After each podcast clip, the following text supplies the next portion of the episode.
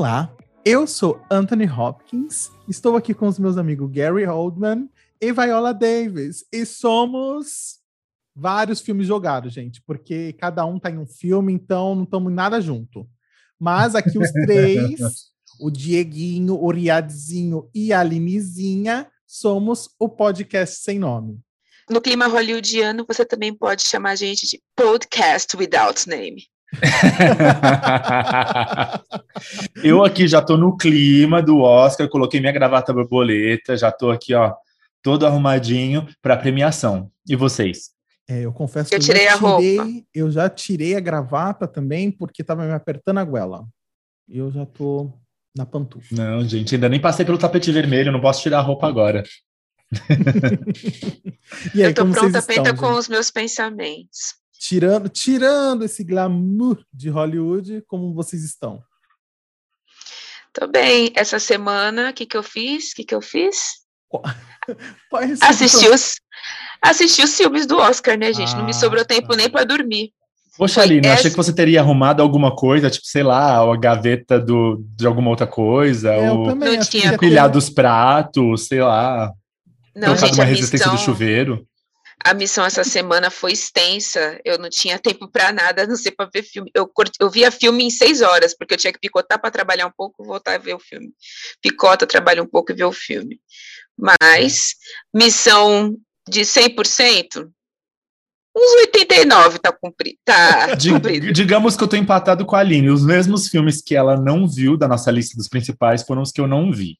É, eu vi, eu, eu confesso que eu assisti os oito porque eu tinha começado antes. Eu assisti sete dos oito então, principais. Acho que por isso que eu consegui assistir todos, né?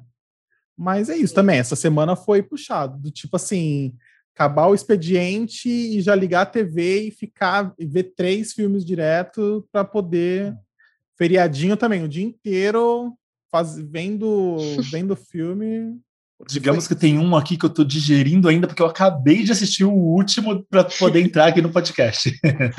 eu estou digerindo ainda esse filme. É, pessoal, como vocês todos perceberam, hoje o programa de hoje é especial Oscar. Por quê? Porque no dia 25 de abril, amanhã, né? Amanhã ou já foi para você, dependente de, onde, de que momento você está escutando, é, foi dia 20, é ou foi dia 25 de abril, e vamos fazer o episódio de hoje especial Academy Awards Oscar. Vamos falar sobre o Oscar, curiosidades, sobre os filmes dessa edição.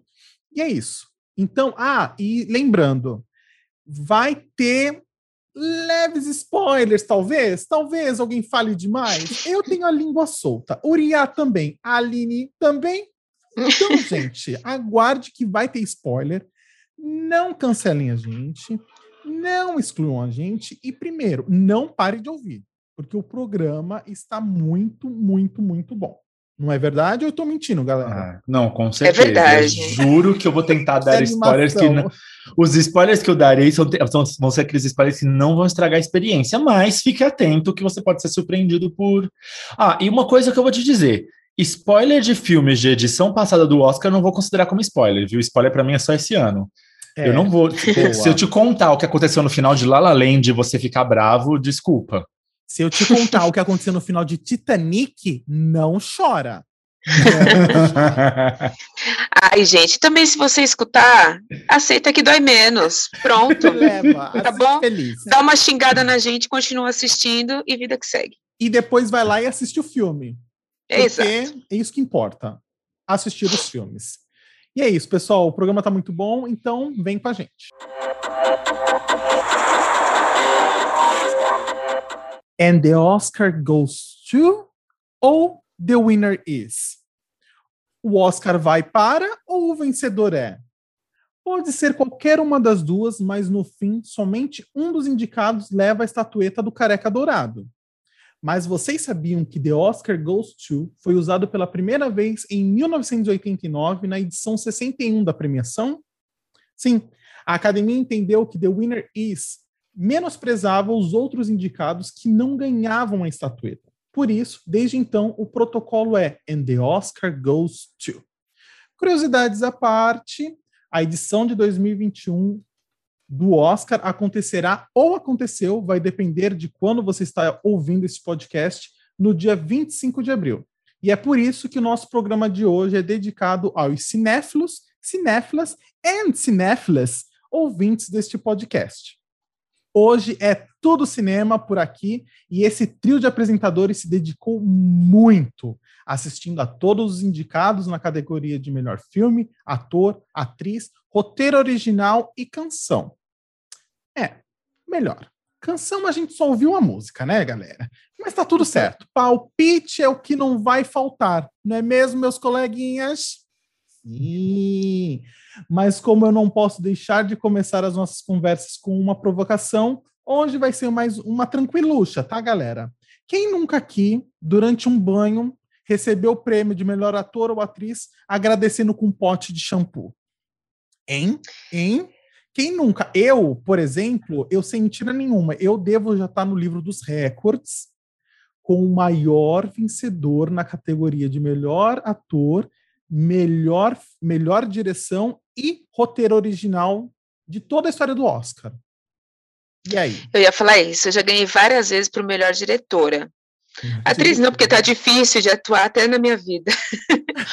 Mas como diretora, fazendo cenas cortes das cenas da minha própria vida, editando o que eu não quero lembrar e o que eu quero continuar vivendo, ó, eu sou maneira. Eu, eu, eu, eu já recebi vários Oscars de melhor ator na, no banheiro. É, eu não vou dizer que eu recebi de melhor direção, mas alguém, alguém que eu não sei quem, já recebeu com certeza o Oscar de melhor roteiro para essa minha vida, porque olha, a pessoa que escreve o roteiro da minha vida tá de parabéns merece uma salva de palmas. God. God escreve. Allah escreve. Gente, mas então, mas vamos lá. É, o filme, a nossa conversa sobre Oscar. Então, assim, quem aqui lembra? Eu lembro, eu lembro muito bem, desde pequenininho, todo ano assistindo às premiações. Né? Eu comecei vendo na Globo, porque a Globo era aquela dublagem triste, né? A Globo era o que tinha, né? A Globo era o que tinha, né? Na década de 90. Mas aí depois que veio a TNT e as outras, você vai melhorando, né? Mas assim, eu lembro de esperar o Fantástico acabar, porque ia passar o Oscar depois. E tinha vezes assim, e vamos combinar, o Oscar termina tarde, né? Porque o horário é diferente, né, do Brasil e Los Angeles. Mas mas eu assistia até o fim, até o melhor filme eu estava lá de pé assistindo sempre. Eu tenho essa lembrança minha de, de assistir o Oscar. E eu acho que o, eu acho que a premiação que mais me marcou, que mais me lembrou, foi a que a Whoopi Goldberg fez, apresentou. Eu lembro assim muito forte. Vestida assim, de Rainha Elizabeth? Vestida de Rainha Elizabeth, ela fazendo aquelas entradas cômicas. Eu lembro, assim, muito forte essa, é, de, de, dessa cerimônia, dela apresentando, dela sendo a apresentadora da noite. E vocês aí, tem alguma algum apresentador que marcou vocês? É, amigo, tu sabes que lembranças não são meus fortes, não é mesmo? É, eu nunca fui muito apegada no Oscar. Polêmicas. Polêmicas. Eu fiquei, eu fiquei mais é, conectada em ver o Oscar depois que a gente começou a fazer aquele aquele polêmico grupo entre nós mesmos, né? Que a gente faz as premiações. E aí eu comecei a assistir mais. E o que eu sempre via dos Oscar e ficava naquela, né, que na verdade eu ficava na, na dúvida se será que é o que eu não estou entendendo ou é que é sem graça mesmo, são as piadinhas, né, as piadinhas difíceis de entender, que só eles entendem no contexto né? deles, né, e é. aí eu é. ficava olhando com aquela cara de interrogação, falava, gente do céu, preciso ver mais filme, porque eu não estou entendendo nada do que eles estão falando. Não, e eu lembro que teve aquela vez, aquela, não sei se vocês lembram, não lembro que ano também, que teve a greve dos roteiristas nos Estados Unidos, então, todas as premiações da época era meio que tirando sarro, meio que comentando, criticando o cenário, né, dos, da, da, greve dos roteiristas. Então, assim, era uma piada só, que você não entendia, era assim, era toda a apresentação inicial, você fala, nossa, que contexto que a gente não conhece, né, que contexto a gente não sabe, né. Assim, é o contexto americano, muitas vezes é o contexto político americano. Então, eles têm, eles entendem o que estão acontecendo, vão fazer uma crítica ao que está acontecendo, a, a, a, cultura americana em si, e a gente fica às vezes meio alheio se você não está por dentro dos acontecimentos de lá. Porque, querendo ou não, o Oscar é uma premiação americana. Ele se veste de uma premiação do cinema mundial, mas ele é uma premiação americana. É, você estava falando de, de, lembrar de Oscar. Eu e o Diego, a gente estudou junto quando eu era pequeno na escola. Uhum. Então, assim, eu lembro de segunda-feira chegar acabado na aula de manhã, depois tentar assistir o Oscar Sim. e a gente comentar sobre. E uma apresentação que me deixa, que me marcou muito, não é antiga, na verdade é bem recente que eu lembro, mas eu gostei da dinâmica que foi, foi a da Ellen. A Ellen DeGeneres, quando ela apresentou o Oscar, eu achei que Ai, deu um sopro de vida e frescor, porque teve uma outra apresentação que foi muito polêmica do Oscar, que, se eu não me engano, foi perto dessa época da greve dos roteiristas, ou se não foi a da greve dos roteiristas, que foi a apresentação que eles contrataram a Anne Hathaway e o James Franco para apresentar, e ela foi muito criticada. E esses dias estava saindo uma notícia na internet falando o porquê disso, que a Anne Hathaway estava totalmente empolgada e entregue a fazer, enquanto o James Franco não estava tipo muito nem aí. Então foi dois duas personalidades que foram totalmente opostas e por isso que foi aquele o que eles chamam de desastre de apresentação. Uhum. Anne Hathaway super feliz e empolgada e, o James Franco o da Ellen DeGeneres, eu lembro, foi no Oscar, Eria, me corrige, se da foto, da famosa a foto. a famosa foto foi o Oscar. Que Amo ela aquela tirou, foto. Que ela tirou a foto com todo mundo, né? Com todas as celebridades, assim, as mais importantes. Eu acho que bateu recorde no Twitter de curtida ou de retweet, alguma coisa assim na época que e vários outros momentos né, assim da, da Gente, tem, tem pessoas incríveis na foto tem uma pessoa infame hoje em dia mas que vou confessar eu ainda acho como ator muito incrível não me cancele por falar isso gente mas o, o Kevin Spacey para mim é um dos melhores atores que já existiu, ele tem os seus problemas, eu não vou falar sobre a vida pessoal dele, eu tô falando ele como ator, ele é um ator incrível. Sim. É, a gente não pode tirar esse mérito, né? Exatamente. Ele é um baita de um ator, né? Polêmica! Polêmica. é, enfim, eu ia citar um negócio nada a ver da música, mas enfim, vou ficar na minha, mas só para citar algumas curiosidades aqui do Oscar, né? Todo mundo acha que a Mary Streep é a recordista de Oscars é, de toda a história, né, do Academy Awards, de toda a história desde o início, mas não. A recordista feminista, a líder de vitórias, é a atriz Catherine Hepburn, ela ganhou quatro estatuetas de melhor atriz em 1933, 67, 68 e 81. Então, assim, a Mary Streep está quase lá, mas ainda não é a recordista da estatueta, de estatueta. É, ela é a recordista de indicações na categoria de melhor hum. atriz, porque nem indicações geral ela é, porque categorias técnicas acabam muitas vezes se repetindo, então ela não é, é, a recordista de categorias no geral, mas na categoria de atriz, ela é quem detém o recorde de indicações, não vitórias. Não vitórias, isso é verdade. É, galerinha. Eu também tenho uma curiosidadezinha sobre o Oscar. Eu, hum. como vocês sabem, amo filmes de terror. O único filme que ganhou o Oscar nessa categoria foi em 91, o Silêncio dos Inocentes, com quem mais que ninguém menos? Quem? Quem? Anthony, Anthony Hopkins. Hopkins. E, e, o filme não só ganhou o melhor filme, como ganhou o melhor ator e atriz. De tão bom Exato. que é o filme. Mas era terror? O, esse filme eu não assisti, eu nunca assisti esse daí. Foi, foi intitulado como terror, mas hoje assistindo, eu vi esses dias de novo todo o Silêncio dos Inocentes, o Dragão Vermelho. Eu consideraria mais como aquele suspense policial, um pouco de terror psicológico, talvez né? Que você fica o tempo todo naquela coisa do que, que vai acontecer depois. Aquele, aquele que tem uma memória boa, aquele que tem uma memória boa. O dragão, o dragão vermelho, você falou? Isso. Dragão vermelho, dragão é, vermelho é, é, sequência. É o, é o, que o cara tem uma tatuagem de demônio nas costas. Ai, eu, o Voldemort. São é três filmes. é o Voldemort. Tem o Silêncio dos Inocentes, ah. o Hannibal e o Dragão Vermelho. Ah. Isso eu acho que eu comecei a assistir, mas aí eu acho que eu parei, né? Porque vocês sabem, né? Diego mija nas calças de noite, né? Assim, ele faz xixi na cama depois que assistiu um filminho de terror, né? Não aguenta. Eu, eu realmente, filme de terror, eu não consigo, gente.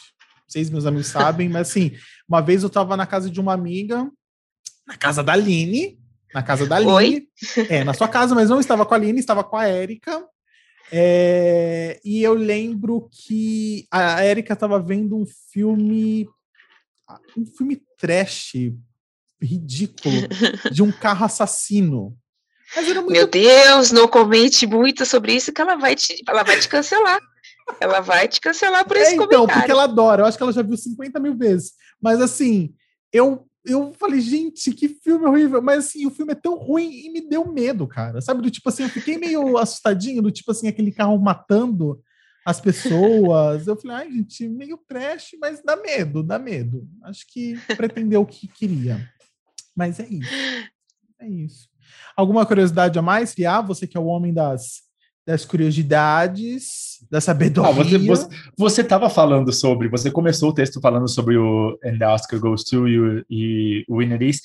Teve um ano depois de ter começado a se usar And the Oscar Goes To, que foi em meados dos anos 2000 que eles voltaram a usar o And the Winner Is, mas foi só um ano e depois voltou ao ao tradicional para a gente, né? Não é o tradicional mais tradicional, mas é que eu acho que combina muito mais. Eu acho que eu tenho essa memória de Oscar com a famosa fase And the Oscar Goes To. Ah, é, eu também, eu tenho mais And the Oscar Goes To, porque se você for procurar no YouTube, o The Winner Is, você vê bem antigo, né? Os, o, aquelas, é, eu acho... Aquelas ceninhas mais antigas. Mas... E... Ah, e tem uma curiosidade, é, uma curiosidade, não é bem uma curiosidade, mas é um hum. momento trash do Oscar, um momento, aquele momento Miss Universo, ah. onde indicaram o filme errado de melhor filme, premiaram o filme errado e tiveram que voltar e corrigir, que foi aquele momento vergonha alheia, um momento constrangimento no final do Oscar, que foi o Oscar de 2018, 2019, eu não lembro agora, que foi o de Moonlight. E... Gente, eu abraçaria o erro e deixaria rolar. A gente foi resolve Oscar... nos bastidores. Nossa, gente, passo rápido. Oscar de 2017. É verdade, né? Porque que foi o que Moon... a cena, né? Moonlight Nossa. ganhou e na verdade eles indicaram La La Land. Isso é uma, isso é outra coisa para se comentar, porque eu, por exemplo, acho que não tiro o mérito de Moonlight, é um puta de um filme, mas olhando agora como os filmes envelheceram, eu acho que La La Land envelheceu melhor como melhor filme do que Moonlight. Comentário pessoal, né? Tenho outros para fazer de outros filmes. Mas a gente está aqui para isso. As nossas opiniões. É isso que importa. É, Entendeu? É, isso que, é, isso que importa. Eu acho que assim. É nosso podcast, a gente fala. É o nosso podcast. Quiser. Eu acho, então sim, então vou falar. Gente, Moonlight é um filme muito bom, mas Moonlight não envelhece tão bem a ponto de você assistir ele hoje e falar: esse filme ganhou o melhor filme. Eu olho e falo: esse filme é bom. Esse filme é bom, mas eu não consigo pensar que ele é o que ganhou o melhor filme do ano de 2017 comparado a outros filmes, como, por exemplo, o falsamente premiado La La Land, que teve uma Sim. metáfora com o filme, gente. Mas é que essa premiação falsa do La La Land foi uma metáfora com o filme, né? Não sei se vocês assistiram, mas no final do La La Land tem aquele final feliz falso, antes do final real, e depois aconteceu na vida real. Aquele final feliz falso, que foi o final feliz que eles ganharam o Oscar antes do final real. Vocês não assistiram La La Land, né? Não, amigo. Desculpa. Me desculpa, amiguinho. É, Gente, eu, eu vou fazer, vou, vou fazer um comentário então aqui, mais um, vou entregar a Aline. A Aline detesta musicais. Detesto e animação, mesmo. Meu podcast, meu, meu... Aline detesta musicais. Diego ama, mas Diego não viu La La Land. É, eu vou vi. ainda piorar minha lista. Musical, animação e comédia. E Fica comédia? aí. Critiquem-me. Critiquem-me. Façam suas críticas.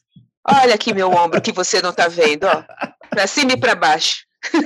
Gente, é. nem se deu o trabalho de criticar, porque eu já critico ela o tempo todo. Ela, ela meu olhar agora está criticando ela por isso, então. Fala é, minha eu... reação, amigo. Fala minha reação. Cara de deboche.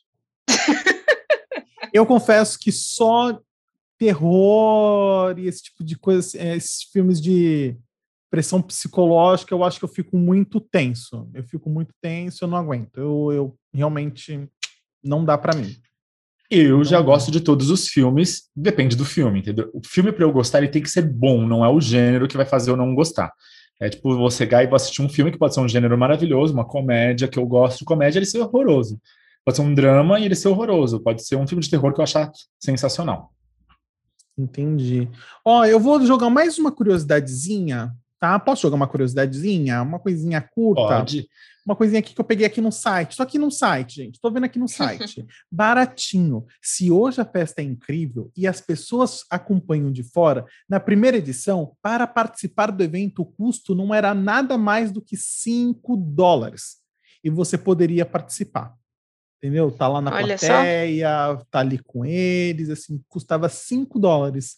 Mas também é aquela coisa, né? 5 dólares na época devia valer o quê? Né? Um carro na época, né? Então. Exato. É. É Considerando muito... que às vezes a gente vê nos filmes que o pessoal ficava feliz porque ganhava às vezes 35 dólares na semana. Exatamente. É, galera, então a gente já soltou aqui as nossas curiosidades, agora vamos para o que interessa, que é o momento, né, o Oscar 2021, né?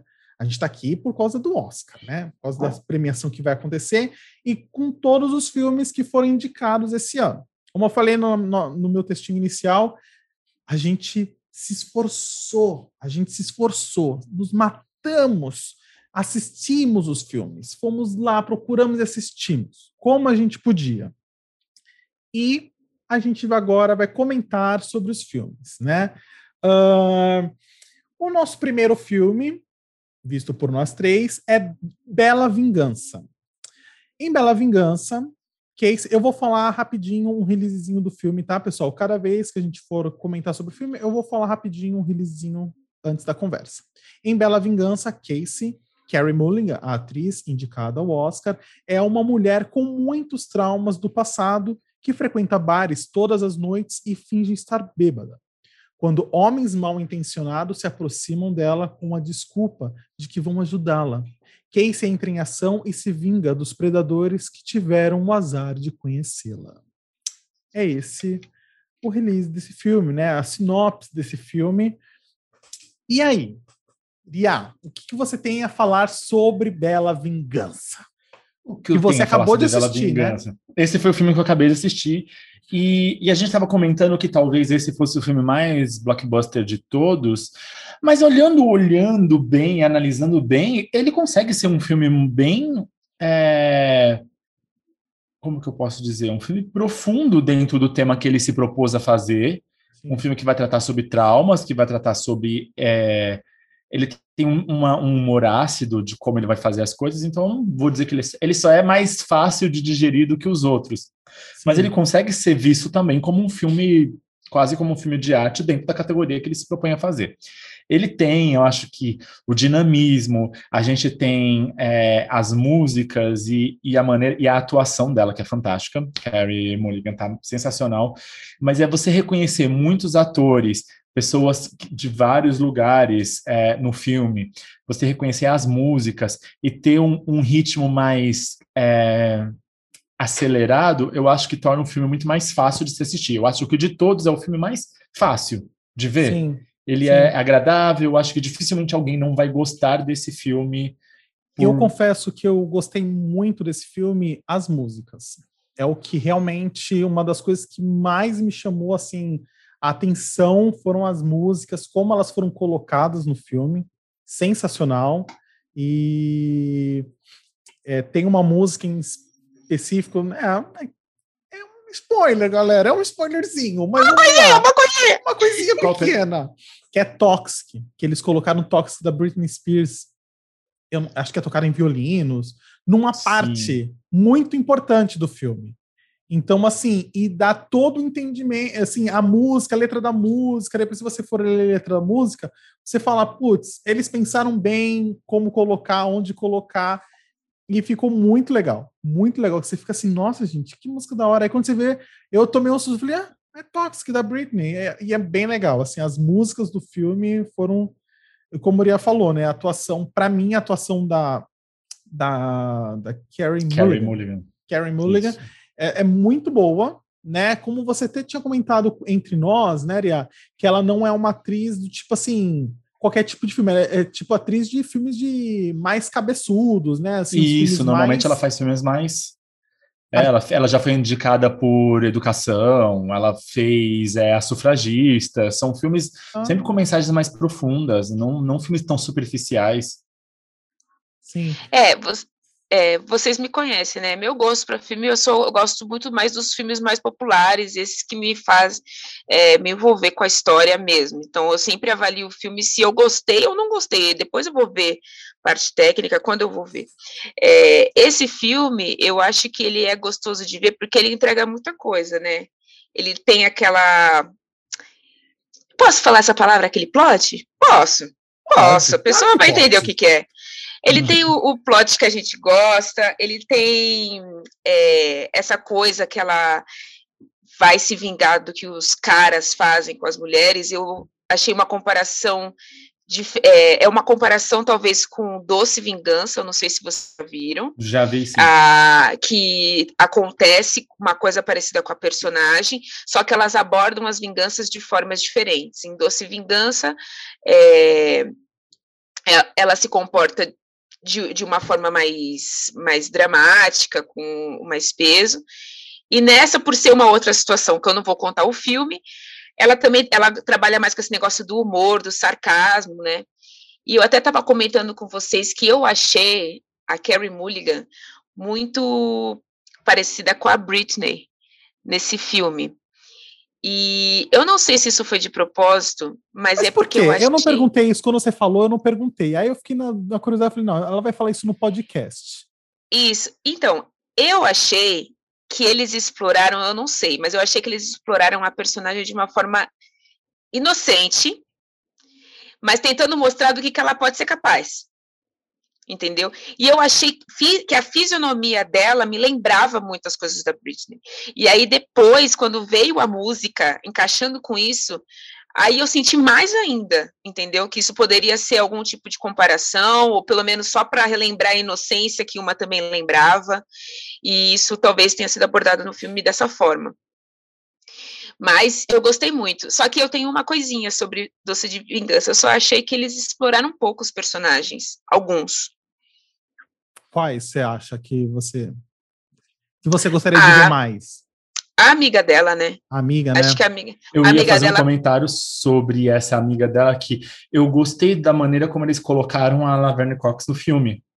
Porque eles Sim. não colocaram ela e apresentaram ela e citaram que ela é uma personagem trans, que é alguma coisa do gênero. Não, ela é uma personagem amiga, dona do bar, da do cafeteria, segue eu queria uhum. ver mais dessa amiga, mas eu gosto do senso de humor dela. Eu gosto do senso de humor Sim, dessa amiga. ela tem um senso de humor. Mas eu gostei então... de não então- terem pontuado que ela é uma atriz trans ou que a personagem é trans. Em nenhum momento a personagem fica claro que ela é trans. Isso que eu achei legal da maneira Sim. como colocaram a, a Laverne Cox, que Ai. geralmente quando eu vejo ela em algum papel, sempre é frisando que ela é uma trans fazendo papel. Ai, gente, eu quero falar, mas vai ser um baita de. Não vai, eu sei se vai ser spoiler, não sei. Mas assim, vai. eu ainda tenho, eu falei para vocês, eu ainda acho que pode ter sequência desse filme.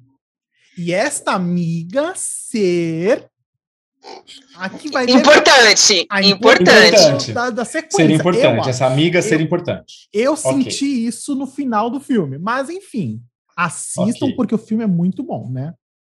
É, o que eu falei que eu senti de explorar mais a personagem é porque ela tem aquele humor que poderia ter trazido ainda levantar mais o filme, entendeu?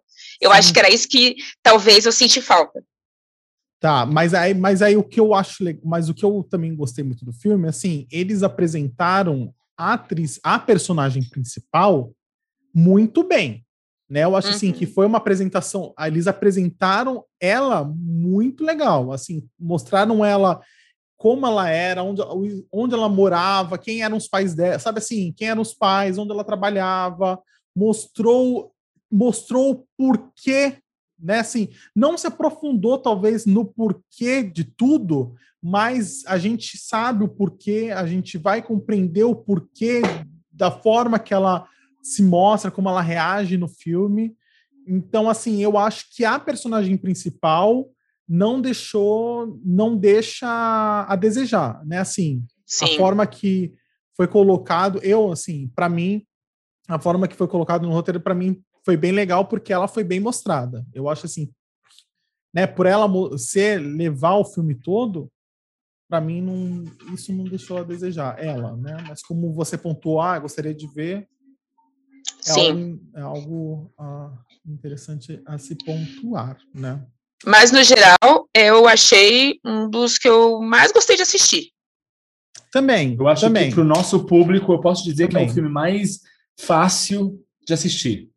É o mais Sim. fácil de assistir, de digerir, porque a gente tem outros filmes que têm é, outras coisas que talvez deixam ele mais difícil de assistir, mas acho que de todos esse é o mais fácil. Mas aí eu vou pontuar, não, mas aí eu vou pontuar uma coisa, amigo. Ele é o mais fácil de assistir porque ele talvez seja quase um blockbuster. Ele é mais fácil sentido. das pessoas se agradarem. É, Exatamente. É, o, tema, o tema é mais assistir. fácil, o tema é mais fácil, a, o corte do filme é mais fácil, a maneira como ele se encaminha e, e ele vai te pegando é mais fácil. Porque tem outros filmes aqui que a gente vai chegar que, na verdade, a intenção dele é te pegar pelo topete, te arrastar, dar uma chacoalhada e te botar sentado de volta. Ele não é para ser fácil. Esse ele é, ele teve essa intenção. Tem filmes que ele ele são filmes bons, não estou falando que, que, isso seja um defeito do filme, mas é um filme que te pega ali para te dar um nozinho no estômago enquanto você assiste. Sim, é, ele, é. Não é, ele você não precisa ficar raciocinando, ai caramba, não, será não, que não, é, Você tá ali, assiste, foi. você fala, tá ali, exatamente. É isso que eu achei legal do roteiro, porque o roteiro realmente se propôs a isso, eu acho, entendeu? Ele não foi pretencioso na escrita, né? Ele não sim. Aquela, sim, sim. Né? Ele não foi pretencioso. E entrando um pouco no nosso podcast anterior, esse filme eu acho que meio que vem com aquele negócio da, vi, da vilã, né? Porque a vingança acaba não sendo um, uma atitude bem vista, mas é a vilã carismática, né? Então, acho que é por isso que é mais fácil da gente se identificar e torcer tanto por ela. Ah, é, né? Porque. Ai, ai, que ela vontade. Amigo, é te ela... controla. É que ela faz, faz, faz, faz, faz, né? Assim, querendo ou não, você fala, nossa, mas enfim. É a personagem Sim. principal, galera. É a assistam, personagem principal. Assistam. Assistam. Bela Vingança indicado ao Oscar, muito bom. O nosso segundo filme é Judas e o é, Judas and the Black Messi uh, e o Messias Negro. Eu aqui, ai, desculpa, Isso. poliglota. Ah. Judas e o Messias Negro é a história de ascensão e queda de Fred Hampton, Daniel Kelly, Kaluuya. Kelly Daniel Kaluuya. Kaluuya, que é o ator que interpreta o Fred Hampton e indicado ao Oscar de melhor ator coadjuvante. Ativista dos direitos dos negros e revolucionários, líder do Partido dos Panteras Negras, um jovem proeminente na política, ele atrai a atenção do FBI, que com a ajuda de William O'Neill, é, Lakeith Stanfield, o ator que interpreta o filme, também indicado, acaba infiltrando os acaba se infiltrando os Panteras Negras e causando o assassinato de Hampton. Gente, ele vai morrer. Spoiler! Spoiler! oh, meu Deus! Mas lembrando, esse filme é um filme histórico, então, assim, se você conhece de história, se não conhece, joga no Google aí o mais próximo de você que você vai ver.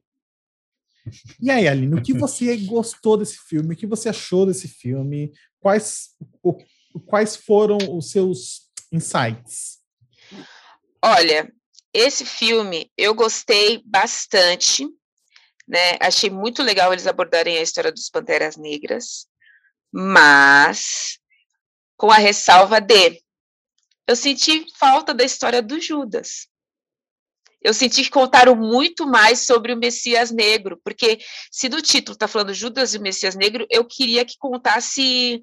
Eu não sei, eu acho que na parte que contou do Judas, é, eu não consegui entender muito bem. Eu não sei se eu posso falar isso, Mas, bom, posso sim, porque como o Riad falou, é, é, um, é, um, é histórico, é um né? Histórico. É baseado, é baseado em fatos reais. É, na parte que o, o ator que, no caso, faz o Judas, ele vai começar a lidar com, a, com o FBI, eu não consegui entender muito bem se ele acreditou que o cara do FBI ia ser um cara legal, se ele estava fazendo de sacanagem com o Judas, se ele em algum momento, acho que ele começou a se envolver em algum momento com os Panteras, mas eu não achei que o filme deixou isso muito claro. Né? Depois, na, no documentário que ele fala no final, que é, ele tenta o tempo inteiro dar uma justificada no que ele fez, mas ele se, arre se arrependeu, tanto que o cara depois veio a se suicidar. Mas eu não sei, eu senti muita falta no Judas e Messias Negro sobre a história do Judas. Mas do, é do Fred mas... Hampton, tava, eu achei que ficou bem, assim, não tinha como eles aprofundarem muito mais do que aquilo, mas eu achei que, no geral, contou um contexto legal. Mas o do Judas eu senti falta. É, mas aí eu acho, amiga, que o do Judas, eu acho que para a história, ele inicia ali ele inicia ali roubando, entrando, hum, contando spoiler, meu Deus. Mas, mas é a cena inicial do filme. É, ele inicia ali no início do filme, é onde realmente a história dele, para os fatos da história, né, para o que a história quer mostrar, eu acho que por isso que não tem tanto, é, né, não se mergulha tanto na, eu acredito que se não se mergulha tanto na história dele. Agora um ponto que você falou, eu também eu também senti do tipo dele poxa, ele realmente pensou, o que, que, ele pensou do cara do FBI, entendeu? Assim, do tipo. E assim, eu confesso que um dos pontos que me não curti tanto esse personagem em específico do FBI, o cara que faz o cara do FBI, é isso. Porque em um momento do filme ele é de uma maneira que você talvez possa interpretá-lo, que ele fala: ah, é um cara que é, é, um cara que, no fundo, no fundo. Parece é um, ser legal. Parece ser legal. Eita. E aí, do nada, no filme, ele fica, tipo, maquiavélico, entendeu? Do tipo. Então, eu acho que aí que eu. Esse plotzinho que eu falei da personagem, Posso... que eu falei, não curti muito, mas. Posso fazer minhas considerações desse filme? Eu acho que o que vocês estão sentindo falta é que o filme ele trata exatamente de um momento. Ele vai falar, o nome do filme já diz que é Judas e o Messias Negro. Quem era o Messias Negro era o Fred Hampton. Então ele vai tratar exatamente do momento em que o FBI in, in, coloca alguém infiltrado lá para fazer esse papel de, entre aspas, Judas, né? Porque se a gente está falando de Messias, de Jesus, quem traiu Jesus foi Judas, para fazer esse papel, e é o, o filme é sobre essa operação em si. Então, acho que por isso que eles não aprofundam muito em quem era ele antes, o que aconteceu com ele depois, quem era. Você não vê muito sobre o próprio Fred antes do que é tratado no filme, ele já está consolidado.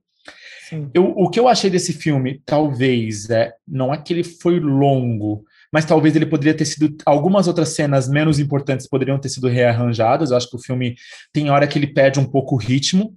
É uma crítica minha do filme, mas a, a história é sensacional.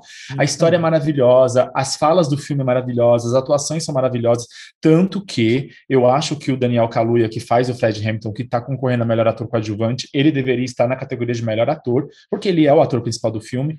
Eu acho que aí foi aquelas lábias jogadas do Oscar para poder ele ganhar um Oscar, porque ele não ia conseguir concorrer contra os atores principais, porque ele é o ator principal do filme, e vamos Mas combinar, eu acho que a atuação dele é perfeita, né, gente? Perfeita, perfeita. Tá, é esse ator ele é muito bom. Desde Corra, quando ele fez Desde Corra. Corra, que, que quando ele tá lá travado, com aquela lágrima escorrendo, a cara lá estatelada, quando ele tá hipnotizado, desde aquele filme.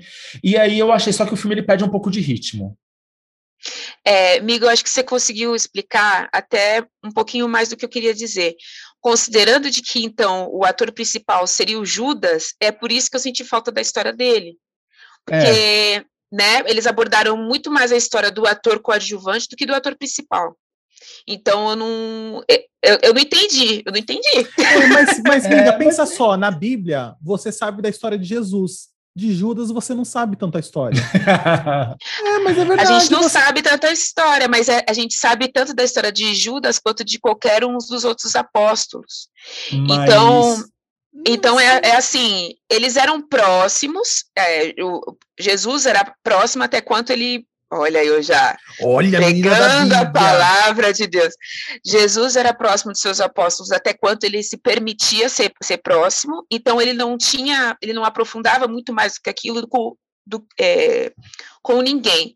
Agora, quando eles colocam aqui a ah, Judas e o Messias Negro, por exemplo, eu, eu achei que o cara ia ser muito mais amigo dele, eu não sei, talvez eu achei o nome apelativo para a história que me contaram.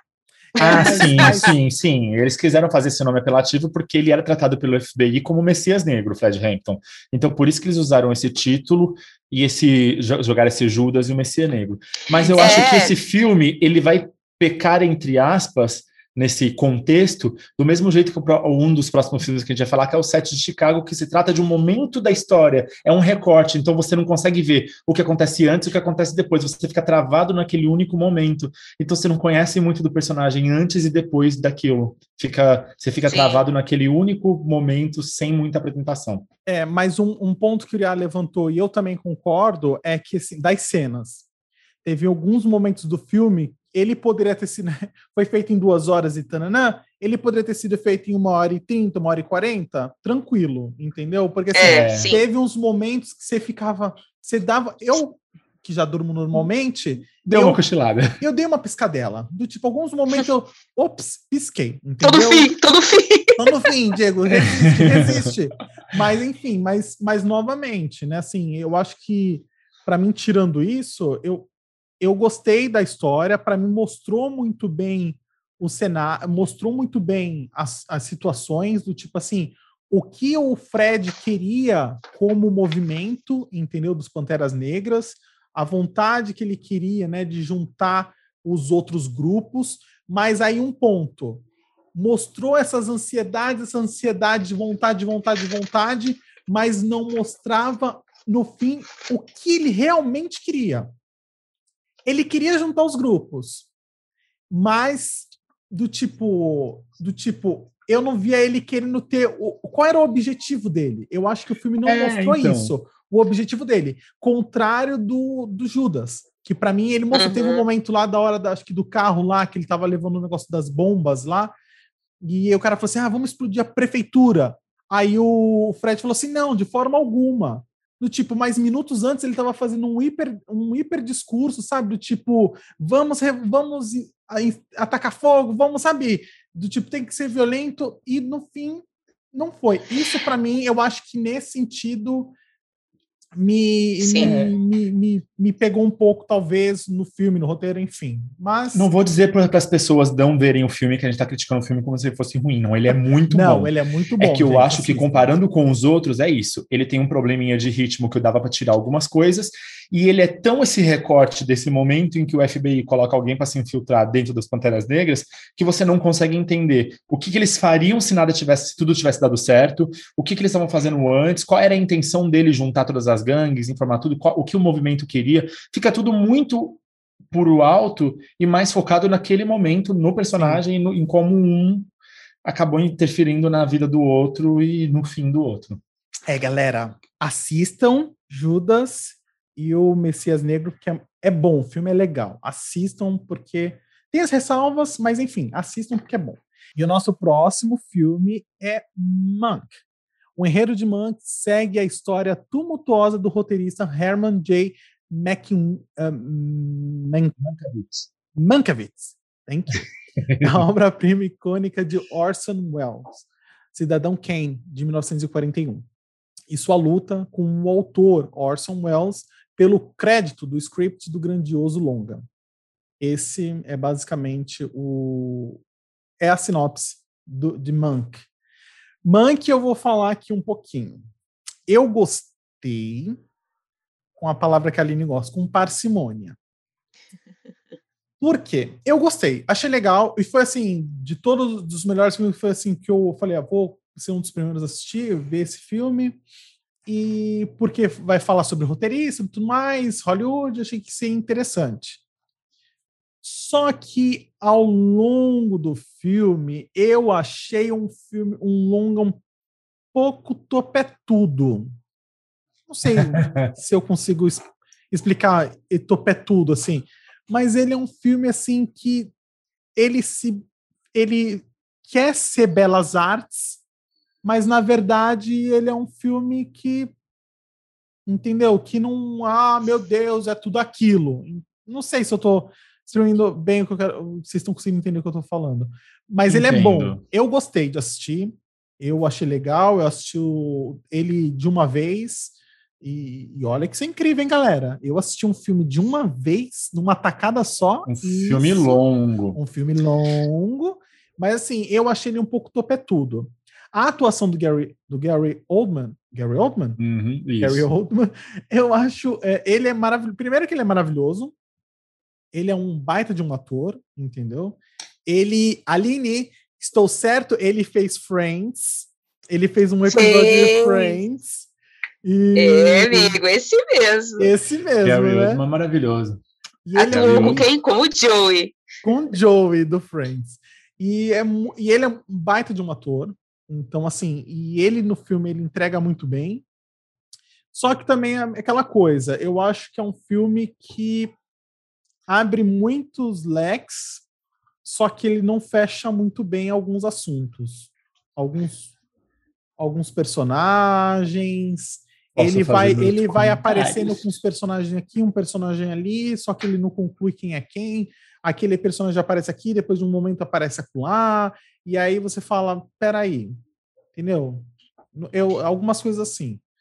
Mas e alguns talvez aquela, aquele técnico de cinema e algumas questõezinhas do tipo vai eles queriam o filme só para só passar para todo mundo o filme é em preto e branco né? Eles fizeram quiseram retratar como se fosse um filme da época né? De época uh, só que teve eles realmente eles fizeram várias coisinhas do tipo de cinema da época com uma tela só que aí você se pega em alguns momentos e fala gente mas nessa época tinha uma andada de câmera assim tão tão profissional como essa sabe essa jogada de câmera assim sabe algumas coisas assim bobas. Mas enfim essa é a minha opinião o filme do filme. Vou dizer, Diego, vou dizer. Você está falando que achou o filme um pouco topetudo, mas feito por quem, né? Por David Fincher, né? David Fincher tem. Ele Sim. faz filmes topetudos, gente. Não ele só filmes, ele luta, produz séries ele topetudas ele como House fez, of Cards. É, redes sociais, ele fez é, Garota Exemplar, ele fez House of Cards, ele fez um monte de clipe da Madonna. Que é alguém mais topetudo do que ele, para fazer um filme que, que fala sobre Hollywood. E outra coisa, é um filme que fala sobre Hollywood. Hollywood nunca vai fazer um filme que fala sobre Hollywood sem pegar o topete, encher de laque de 3 metros de altura. Eles precisam. É o ego deles. Eles é vão falar sobre a, a Metro Golden Mayer, eles vão falar sobre a RKO, eles vão falar sobre estúdios antigos, eles vão falar. É na época que Hollywood era Hollywood Land. Então eles têm que ter topete para falar sobre isso. Eles vão falar sobre o roteirista de Cidadão Kane, que é considerado o maior filme de todos os tempos.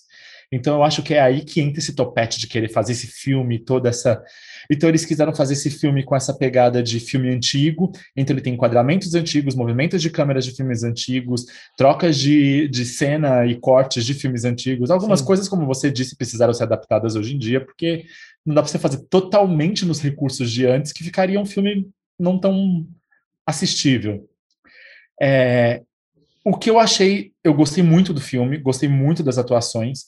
O que você disse sobre personagens que entram e saem são meio perdidos, eu acho que é exatamente por eles tentarem situar o filme numa época, dentro do estúdio, dentro do que estava acontecendo, entrava e saía muita gente, como é na produção de um filme realmente, e pessoas que você não conseguia nem pescar direito quem era. Eu assisti esse filme com meu celular do lado, vendo fulano, ah, fulano fazia isso.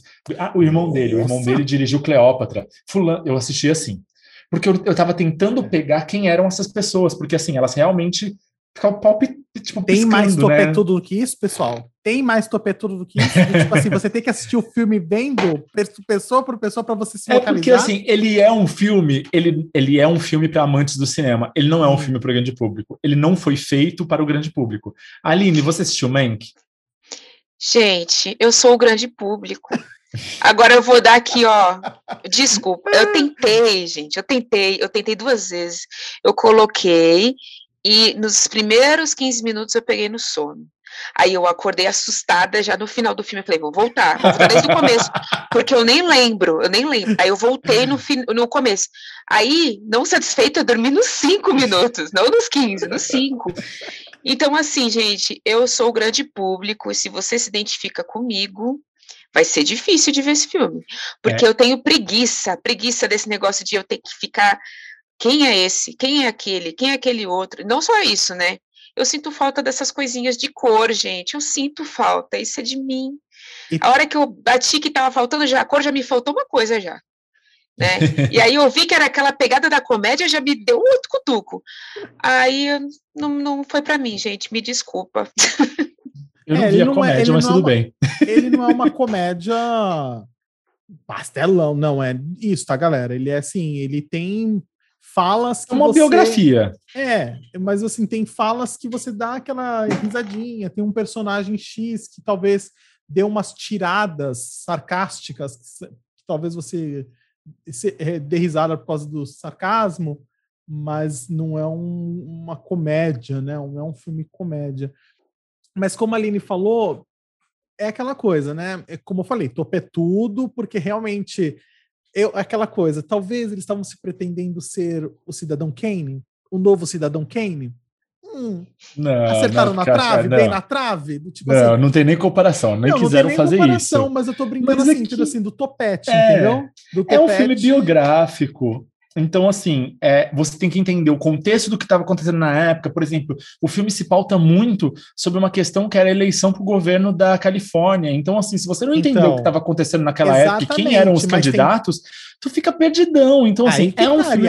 Mas é. aí que tá, se você. Aquela coisa, dependendo do, do, É uma coisa que eu vou até citar em um outro filme. Uhum. Mas dependendo da quantidade de assunto que você põe num filme, vai. Como você acabou de falar, falar sobre candidato, sobre eleição, não sei o quê. Se você não deixar bem claro como que funcionou, o que que é, você realmente você não está fazendo um filme para massa. é, então, mas um é, é, essa é a questão. Elitista, é tudo. Porque eles não, não está... fizeram, não é um filme para massa. Então, eles não fizeram não... questão nenhuma de agradar ninguém mais além do seu. Não, porque os quis... outros. É, eles não quiseram explicar exatamente é... algumas situações, entendeu? Mas é que existem muitos filmes assim na história. Esse é um, é um filme biográfico sobre o, o, o Mank. E ele, assim, ele simplesmente é um filme feito para amantes do, do cinema antigo, então, assim, nem as pessoas que gostam de cinema atualmente vão entender. Você tem que pesquisar, entender, saber quem são as pessoas. Então, não é um filme para massa. Eu não vou dizer, pessoa, assista esse filme que você vai amar. Não, ele é um filme. Ele é um filme de arte. Ele é um filme feito para um grupo específico de pessoas. Ele é top é tudo. Mas é o que eu falo, Hollywood, quando quer falar de si mesmo, passa, passa lá aqui é, no topete. Passa lá aqui então, assim, ele fez um filme para eles. Ele fez. Mank é feito para a indústria do cinema do Hollywood. É feito para roteiristas, é feito para é, diretores, estudantes de cinema, é feito para atores, é, é para eles, não é para gente. É, galera. Mas é bom, então, eu gostei. é aquele assim: você tem um, um eu gostei, um talvez eu gostei, e o Aline que não gostei. Dormiu, então, a Aline dormiu. Ela não pode dizer que ela gostou, ela nem tentou. Ela nem tentou. Então, nem tentei porque saberia que não gostaria. Galerinha de casa, fica o julgamento de vocês se vocês querem assistir, tá? Fica aí com vocês. Esse daí a gente, é...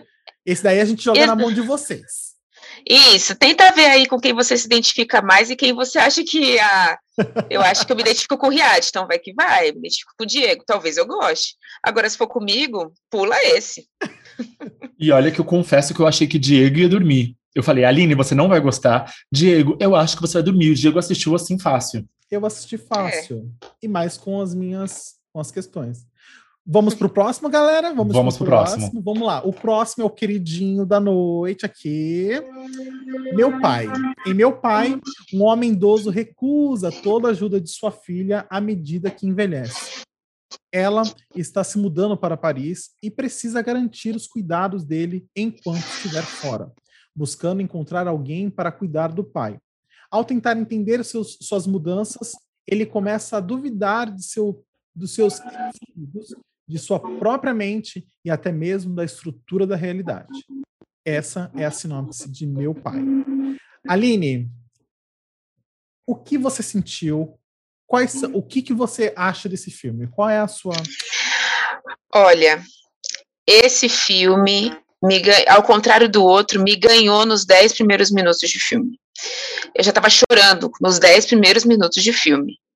Então, assim, esse filme eu achei que ele me passa a angústia de uma pessoa que ela está envelhecendo. Eu achei muito delicado como a visão que eles abordaram a forma do envelhecimento é um filme que aborda diferente. Essa visão tem uma outra, uma outra perspectiva. É, em alguns momentos, eu me senti exatamente como o personagem principal do Anthony Hopkins, porque eu estava tão confusa quanto ele, e isso eu acho que é proposital. As cenas foram montadas de uma forma que é para a gente se sentir exatamente assim. Então, eu achei que eu achei que foi muito muito legal, muito legal. Gostei da, das das cenas que eu também não quero falar o que acontece, mas que a gente vai sentindo aquelas mudanças que vocês sabem, conforme a gente vai vendo o filme, a gente vai vendo as mudanças do que está acontecendo. E o filme é, é, cheio é cheio dessas, dessas sutilezas da envelhe, do envelhecimento, mas que o Anthony Hopkins trouxe assim, quem tem, quem convive com um idoso em casa e consegue se identificar com isso, consegue se colocar tanto no papel da filha e sentir a dor do pai. É, o filme é muito lindo, gente. O filme é muito lindo. Esse filme, assim, ó, ganhou meu coração. Por mim, ganhava tudo. Melhor efeito especial que não tem, melhor roteiro adaptado, melhor original. Melhor figurino. Melhor Melhor figurino, melhor tudo. Olha, o filme é eu, tudo. Eu acho que eu falar desse filme e falar sobre a atuação do Anthony Hopkins é, é seria um pouco redundante, né? Eu acho Sim. que já está bem claro que a atuação do Anthony Hopkins é, é, a, é a atuação do ano. Para mim, esse filme é o filme do ano. Eu daria o prêmio de melhor filme para esse filme, eu acho que ele é sensacional. Mas eu vou falar sobre uma categoria que eu acho que diz um pouco mais sobre mim que é a categoria Melhor Design de Produção. Melhor Design de Produção, a gente tem A Voz Suprema do Blues, que é um filme de época, Monkey, que é um filme de época, e mais outros dois filmes, que é Tenet, Relatos do Mundo, mas a gente também tem Meu Pai. E por que eu acho que Meu Pai merecia ganhar a categoria de Melhor Design de Produção, que é a melhor direção de arte aqui no Brasil? Eu acho que a maneira que eles colocam o cenário do filme, que é o apartamento, fazendo parte da história, como o cenário, o filme faz parte da história e ele dita como a gente se sente incomodado, porque assim, as primeiras coisas que começaram a me incomodar foram no apartamento. Quando eu vi, gente, cadê o piano que estava aqui? Cadê eu não sei o que está aqui? Essa cadeira não era assim. Eu fui ficando incomodado com isso e eu acho que muito mérito do design de produção fazer com que a gente sentisse o incômodo que o próprio personagem sentisse não só na atuação, mas no lugar onde ele estava inserido, na, nas roupas, no contexto, na iluminação que entrava, no, na cor de tudo, na cor dos azulejos, na cor do apartamento, eu acho isso. Esse filme é tinha é horas, amigo, tinha horas que eu estava achando que era erro. Eu falei, gente, não acredito que eles erraram nisso. Aí depois que eu comecei a perceber que era proposital, eu, oh, que sacada. Eu, eu comecei, a, eu assisti, eu falava assim, gente, não era essa cadeira. Eu falei, mãe, não era essa cadeira, minha mãe, não. Minha... Eu, a gente, eu comecei a procurar coisas porque eu comecei a ficar incomodado. Eu falei, gente, eu tô vendo coisa, eu tô começando a surtar igual o, o, o, o personagem. Mas, Vai, o, mas aí uma coisa que o Uriah falou de, da área dele, eu achei que também. Uma, aí eu vou jogar a sardinha para os roteiristas, porque esse, essa, esse filme ele também está sendo indicado para roteiro adaptado, né? Porque é um filme, é uma obra baseada numa peça, que uhum. também se chama Meu Pai. E o, dire... e o autor dessa peça, ele que dirigiu e ele que adaptou para o cinema. Aí é um ponto que eu acho sensacional, que é a minha crítica para os filmes que são baseados em peças. Os filmes que são baseados em peças, geralmente, geralmente, aí você vai ver, uh, acho que é Boys in the Band, alguma coisa assim que tem aí na Netflix, o próprio filme da Viola Davis, que o A Voz Suprema do Blues, você vai ver que são filmes que são adaptados de peças e são estáticos, do tipo assim, uhum. não é, são filmes que ficam num cenário quase no mesmo cenário, é sempre um, um, jogo de peteca entre os atores, assim, é, uma, é um diálogo geralmente, é sempre diálogos assim bem fortes. Só que o meu pai, ele saiu dos palcos e ele foi para o cinema de uma forma assim que se você não leu e você não você não procurou sobre o filme você não viu que ele é uma adaptação de uma peça, você nunca na vida vai falar, nossa, ele era uma peça. Porque ele adaptou de uma maneira assim que ele soube usar todos os todos tudo que o cinema poderia proporcionar, o, o roteirista e o diretor fez. Ele literalmente usou. E um ponto que eu achei muito legal é quando você estuda roteiro, você né, faz vê sobre roteiro, você sabe, todo roteirista sabe assim quão difícil é trabalhar com transposição de tempo. Então, assim, flashbacks, isso daí, para montar um roteiro com isso, é muito complicado, os roteiristas realmente quebram a cabeça. Só que o meu pai não é transposição de tempo é a loucura da cabeça do meu pai. Então, assim, é literalmente Ali... a cabeça dele transtornando e eles colocam isso no, ele colocou isso no papel e ele conseguiu colocar isso na tela na edição. da ed a linearidade do filme a linearidade do filme se baseia na linearidade que o personagem com a demência que ele tem no filme consegue ter de percepção Exatamente. de tempo. Então o filme isso às é vezes ele não louco. é linear porque o personagem não está enxergando aquilo daquela maneira. Então você vê eu acho que não é spoiler dizer que você vê cenas se repetem de maneiras diferentes, porque são momentos que ele está enxergando ou, personagens diferentes. Isso é, é, é aquilo, tá vindo, é aquilo tá vendo de maneiras diferentes para ele. Assim, só assistam. É, para mim é o melhor filme desse ano. Para mim, assim, a maneira como ele teve muitas coisas que eu, que eu digo é direção, roteiro, atuações, é, direção de arte, é, atores. Eu acho que foi tão primoroso tudo para mim que eu acho que ele somou como um embrulhozinho do melhor filme. Eu não consigo tirar. Completo. Um... Foi muito completo. Acho que em todas as... Ele se abraçou ali e me deu um abraço de melhor filme. Então, galera, então é o nosso, nosso filme que a gente indica certeza, né? Assim, os três falam com louvor. Assim, com louvor, porque é um filme lindo, é belo, é, é, é reflexivo. Assim, você acaba o filme, você além de estar em prantos, em lágrimas, você fica refletindo sobre o filme assim por horas, né? É isso, Assista galera. com o lencinho e com o Tilenol. Com o Tilenol. Pessoal, e vamos pro próximo. O próximo eu, é, é, o filme que eu acho que os dois não assistiram, que é Minari, né? Acho não que vi. os dois não assistiram. Eu assisti. Não, Vou dar uma de Glória Pires e direi, não sei opinar. Não, mas a gente só vamos, né? Vamos falar um pouquinho dele, mas vamos falar. Minari se passa nos anos 80. David é Alan S. King, que foi indicado a melhor ator e, e é o ator principal do filme, um menino coreano americano de sete, de sete anos de idade que se depara com um novo ambiente e um modo de vida diferente quando seu pai, Jacob Steven Yeun, desculpa, eu errei, tá, gente? Quem foi indicado ao Oscar é o Steven Yeun, não o Alan S. King, que é o garotinho do filme. Desculpa uh, muda sua família da costa oeste para a zona rural do Arkansas. Entediado com a nova rotina, David só começa a se deparar com a chegada de sua avó. Enquanto isso, Jacob, decidido a criar uma fazenda em solo inexplorado, arrisca suas finanças, seu casamento e a estabilidade da família. Vamos lá. Meu ponto de vista do Minari. Eu achei o Minari ele ele é muito gostosinho de assistir. Que nem a gente falou, é simples, né? O Bela Vingança é simples, né? Por ser uma questão assim de um, de um não é, não tem que ficar explicando muito, é um filme que tá uhum. tá ali o tema, todo o contexto, enfim. O Minari, ele é gostoso e simples de assistir, só que ele é reflexivo, sabe assim, ele, você fica refletindo, depois você fica digerindo ele depois. É um filme que eu vi começo, meio e fim, Sabe aquela coisa assim, no primeiro ato ele vai apresentar as personagens, ele apresenta um ambiente, ele apresenta o cenário, depois ele dá o conflito, uh, no segundo ato ele vai dar o conflito para o tema, para a história, mas não são conflitos, não é aquele conflito que você fala, nossa, que conflito, meu Deus, que não consegue. São conflitos cotidianos de uma família que são simples, mas existem. Estão lá e vai apresentando assim né, de uma forma simples.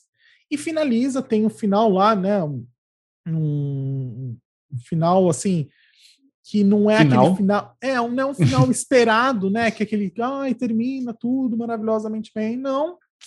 Mas tem o seu fim aí que você fala, isso isso poderia acontecer, né? É um tipo de filme que eu sempre fico pensando. É um filme que você realmente vê você vê que poderia Real, né? acontecer né? realmente.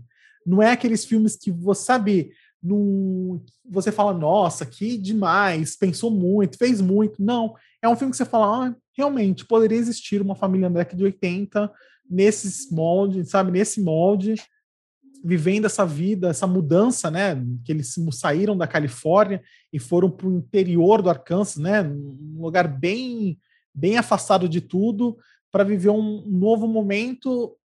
Então, assim, você vê que isso poderá acontecer. É um filme que eu indico para assistir, porque, como eu falei, ele é gostoso de assistir. não, eu assisti e eu não vi o tempo passar. Então, acho que para mim sempre conta isso. Eu não senti sono e eu não senti passar. então, para mim, é o que, sabe, são os meus pontos principais assim num filme. É, ele está sendo indicado na categoria de melhor filme, melhor ator e melhor atriz coadjuvante. Então, tem seus méritos. Eu e não o melhor assisti. atriz coadjuvante, gente, sem mentira É nenhuma. bom? Ela, a, a senhorazinha, é uma senhorazinha. É a avó? É a a atriz avó. é a avó? Gente, que maravilhosa, que maravilhosa. E assim, e ela, sem mentira nenhuma, é, eu posso, eu vou, eu vou ser bem, eu vou ser bem firme e falar assim, de melhor atriz coadjuvante, eu daria um prêmio para ela, porque Você daria para ela? são o filme mostra situações cotidianas, mas na personagem dela dá um é, como dá um, um peso para a personagem dela, porque acontece uma coisa com a personagem dela que precisa muito da atriz. A atriz precisa ser Hum. muito experiente, tem que ser muito é, sábia em como fazer. E ela fez muito lindamente, assim. E ela é maravilhosa. É um filme assim que você fala, ai, gente, é a história dela com o neto, sabe? Assim, é tão lindinho que você, muitas vezes você fala, ai, eu gosto do filme por causa da, velha, da, da vozinha e do, do, do netinho. Eu Ai. acho assim que eu. Fala, Aline. Não, eu, só- eu pretendo ver ainda é, antes do Oscar, né? Então, a gente está gravando hoje, dá um tempinho ainda para eu conseguir ver dá. Minari. sim, claro Vai dar tempo de assistir Minari. E, e aí eu pretendo ver porque eu, tô totalmente induzida por causa do ator, né? Que eu gosto dele por causa do Walking Dead, ainda não superei o que aconteceu com ele. Então, tô louca Ah, para ver é? ele viva de novo. Ele é ator do Walking É. Dead? Eu não sabia. É, eu quero, eu quero assistir. Eu acho que eu também vou conseguir assistir antes do, do Oscar. Mas, enquanto isso não acontece, sobre esse podcast, eu acho que o diretor pode colocar um áudio que explica muito bem como eu e a Aline estamos para esse filme. Bota a voz da, da Glória Pires dizendo. Não sou capaz de opinar. É, gente, mas então, mas Minari, assim, a indicação, né, eu que assisti, eu falo, assistam porque é gostoso, é um filme bem gostosinho de assistir. Você vai ver um filme que é que você no final você vai ficar digerindo, pensando sobre e como eu falei, eu jogo minha aposta aí com melhor atriz coadjuvante, não estamos nem nas nossas apostas, mas eu jogo aí minha melhor atriz coadjuvante aí para para vozinha. Enfim.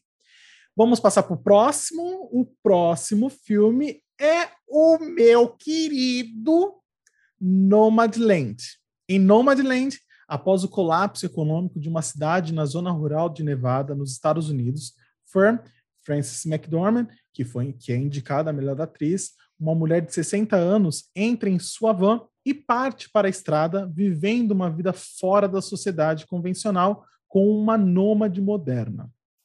E aí, pessoa? E aí, galera, o que vocês acharam sobre Eu Nomadland? esse filme, eu acho que o melhor dirigido de. Assim, tem uma di- direção muito bonita. Desculpa. Eu achei esse filme assim o melhor dirigido de todos. Tem uma direção muito bonita, uma fotografia muito bonita, é, atuação magnífica. Eu achei assim, um filme muito contemplativo, um filme que tem bastante. Um filme para você contemplar a paisagem, a natureza e a vida dela naquela situação.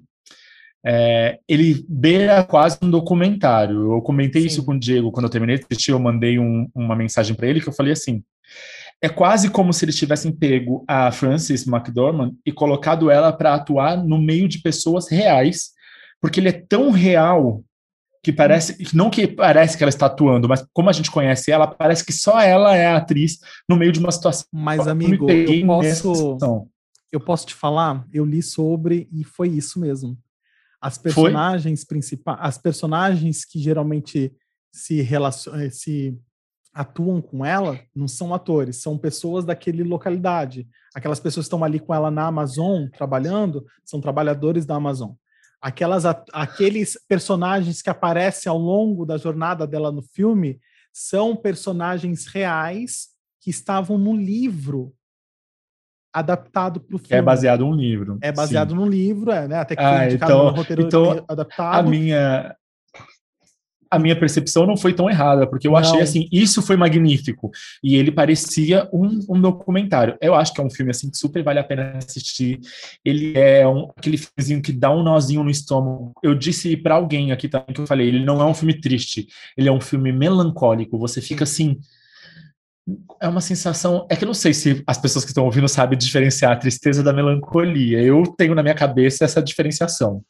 Mas eu não, não é um filme que eu me sinto triste, é um filme que eu me sinto pensativo e uma tristeza diferente. Ela habita um outro lugar do meu coraçãozinho, que não é Nossa. muito. muito Vocês conhecem o meu coração. É. Eu vou trazer a discussão um pouco para a visão mais popular, como estou aqui para isso, né? É, o filme eu gostei da história. O filme é arrastado, mas eu entendi o porquê.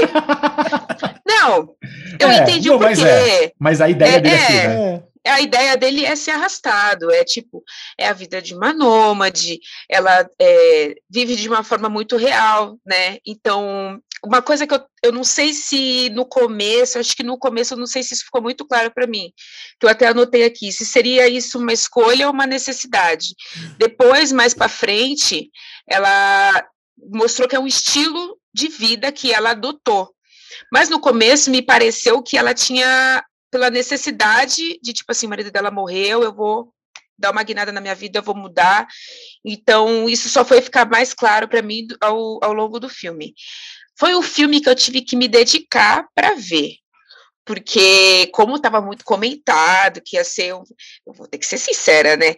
Não, não, não, foi um filme que me arrebatou de cara, por quê? Porque eu tenho muito esse negócio com a conexão do filme.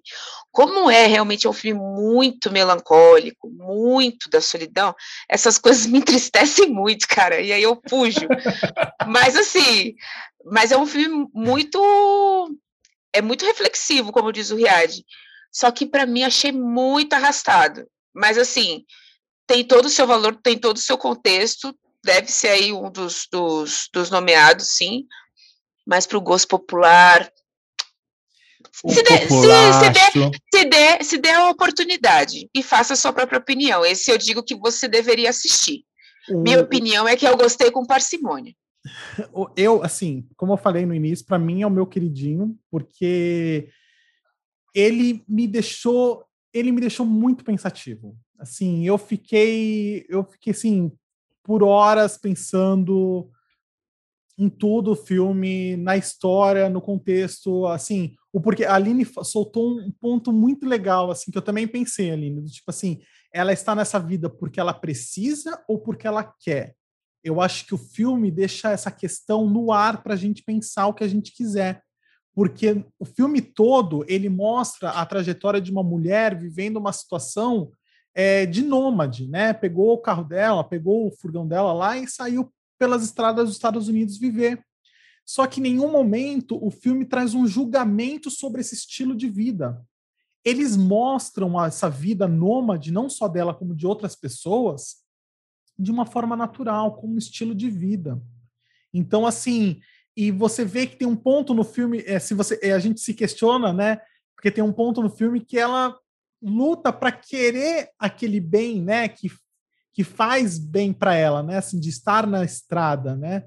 Mas é, eu fiquei muito pensativo, assim, e assim é um filme um baita de uma crítica, né? Querendo ou não, é uma crítica a, como eu posso falar, é, o famoso sonho americano, né?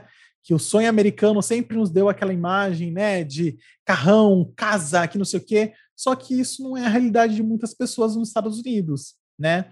Quando do nada a fábrica, a cidade lá da fábrica que tem, né, parou, né, faliu, todo mundo daquela cidade teve que sair dali porque não tinha mais emprego, não tinha mais como sobreviver. Então, assim, e tem um ponto no filme também que a crítica eu acho muito legal sobre uh, ela pega e fala, né, sobre o estilo de vida, ela pega e fala para um cara lá, né, do tipo, o cara falando, ah, porque não sei o que, eu comprei um terreno, eu comprei uma casa, e ela pega e solta assim, né, como você pode querer ter uma casa do, como as pessoas podem querer ter casas de hoje em dia, sendo que compra assim, é, financia e nem sabe se é, vai ter realmente, vai conseguir pagar, né, os, as hipotecas, os mortgages que eles têm lá nos Estados Unidos. Então, assim, é um filme que tem a crítica e outra coisa, gente, a, a Friends, assim, é, ela é uma força da natureza. Porque a forma que ela se apresentou nesse filme, sem mentira nenhuma, ela se apresentou sem maquiagem, descabelada, defecando, pelada, do tipo assim. E ela, como eu falei por né, como a gente falou aqui, depois que eu fui ler, eu fui ver, ela estava interpretando com pessoas que não eram atores. As pessoas com que ela interpretava ali, teve algumas cenas que ela interpretava, que ela fazia amizade, não eram atores, eram pessoas. Então, assim, eram seres que não tinham habilidade. Então, assim, ela teve que se desdobrar. Imagina ela como atriz, esse trabalho como atriz. Sim, cara, eu fiquei pensando, falei, nossa, que. Eu acho que foi o ponto que falei, nossa, essa mulher. O é frio louca. era real. Eu tenho certeza que o frio que ela sentiu era real. Ela realmente é. estava passando aquele frio dentro da van. Sim, porque certeza. é incrível. Não, assim, ela tá totalmente despida de qualquer coisa. Sim, e a atuação é dela é incrível. Não é a minha atuação preferida desse ano, mas a atuação dela está incrível, é impecável. Ela se despiu de tudo para se dedicar a esse filme. Sim. E é o, o, o, problema da, que a Aline colocou nesse filme, que ele é um filme arrastado, eu acho que ele é uma, uma coisa que eu disse, ele é proposital.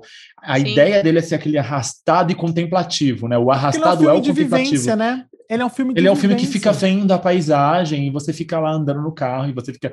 Então o filme é. Pé, é, foca em ver ela dormindo, em ver ela dirigindo, em ver ela fazendo a comida. Então, assim, é um filme da é vida mesmo dela. Então, por isso que ele se torna. Arrasado. E é um filme que não Mas tem é um fim palpável, bom, né? Ele tipo, não tem um fim hum? palpável, é, né? Ele é um fim de é. um fim reflexivo, né? Um fim de para você refletir Sim. mesmo, né? Para deixar é, imagina, na imaginação você construir, né? O, como você quer a personagem e tudo mais. Mas enfim, eu para mim esse ano, esse ano a gente está com vários filmes sem fim, né? Sim. Dos melhores filmes. Sim. Todos não têm um fim redondinho. redondinho. Todos eles têm um fim fluido, aberto.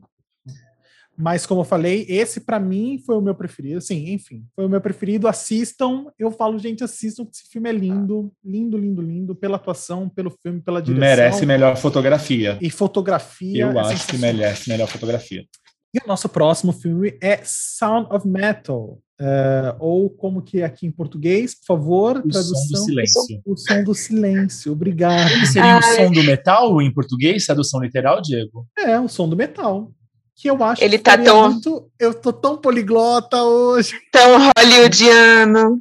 tão tô é tudo. Muito... Vamos lá, o som do silêncio. Um jovem baterista teme por seu futuro quando percebe que está gradualmente ficando surdo. Duas paixões estão em jogo: a música e sua namorada, que é integrante da mesma banda de heavy metal que o rapaz. Essa mudança drástica acarreta em, uma, em muita tensão e angústia na vida do baterista, atormentado lentamente pelo silêncio. E aí, pessoal, o que vocês acharam deste eu, filme? Eu achei menos lentamente, mais rápido. a Sinop nos vende que isso ia ser uma coisa lenta. Ele rapidamente fica surdo, mas assim, esse filme é um filme que eu gostei bastante de atuação. Ele tem atuações assim lindíssimas, muitos atores surdos reais fazendo o filme. É, mas ele tem atuações lindíssimas e profundas. E assim, eu achei um filme bonito tratando desse tema que é a surdez, da maneira como ele tratou, porque normalmente você não vê um filme tratando sobre isso. E colocar o personagem nessa situação e a maneira como ele tenta jogar que a surdez não é uma deficiência, ela está numa condição que eles estão Sim. e como ele vai seguir a vida a partir dali. Eu achei assim um filme muito bonito, muito bonito e angustiante em como eles não nos colocam Aí eu acho que o filme deve estar concorrendo a categorias de edição de som é, e, e outro, é, edição de som e alguma outra coisa de som, porque assim, tem momentos que eles nos colocam em silêncio, tem momentos que eles nos colocam os ruídos ou o abafado que ele está sentindo, o som do metal da tradução literal, que é o som que ele ouve através daquele aparelho. Então, assim, eu gostei muito do filme em como ele nos traz a sensação do personagem. Eu, eu, eu assisti o filme com fone, né? Com fone de ouvido. E sem mentira nenhuma. Na hora que começou a ter as mudanças no áudio, representando a, a, a, né, a falta de audição, a queda de audição dele, sem mentira nenhuma. Tinha algumas vezes que eu ficava agoniado, assim, que eu ficava, sabe, pressionando o nariz para ver se não era eu que estava perdendo, sabe assim, de tão agoniante que estava me passando. E só uma curiosidade rapidinho, Yuri, o, o ator que foi indicado a melhor ator coadjuvante, eu não vou lembrar o nome dele, mas o ele foi indicado a melhor ator coadjuvante por esse filme. O Paul Rat. Paul Rat. Os pais dele, pai e mãe, são surdos e ele só ele é ouvinte. Os pais são surdos. Então ele sabe sinais é, é, libras. libras. E uma coisa que eu achei sensacional na atuação dele é a parte que uma parte da cena lá que ele está fazendo libras. Ele não precisa estar tá fazendo libras porque os dois os personagens que estavam em cena não sabiam libras. Só que ele por por caguete, sabe, tipo assim, ah, costume, sempre estou usando Libras, sempre fazendo Libras, ele também faz Libra para os dois. Aí eu falei, gente, que sacada do ator em fazer. Sabe assim, são detalhezinhos que você fala, putz, um baita de um ator, assim, um baita de um ator. Ele é... é o ator que eu daria o prêmio de melhor Oscar de ator coadjuvante. Seria para ele, de todos. Ele. Apesar de eu achar que o cara do Messias Negro merece muito, é. mas é que eliminando ele como ator coadjuvante, que é o que eu falei, que eu acho que ele é muito mais ator principal, se não fosse o ator coadjuvante, eu daria para ele. Uhum. Falando um pouco é, sobre isso, de que você falou, né, que eles eles conversam, não precisaria estar fazendo libras. Isso, na verdade, é, entre os surdos eles têm como esse costume mesmo, mesmo entre ouvintes, porque entre um grupo sempre pode ter alguém que não te escuta. Então, eles de qualquer forma hum. estão sempre se comunicando para para qualquer um possa possa te escutar. Mas olha que sacada então do ator, né? tipo assim. Sim, né? exatamente. Tremendo, né? Já trouxe isso. É, eu gostei muito desse filme. E olha só, olha a contradição. O filme, ele também é um pouco arrastado.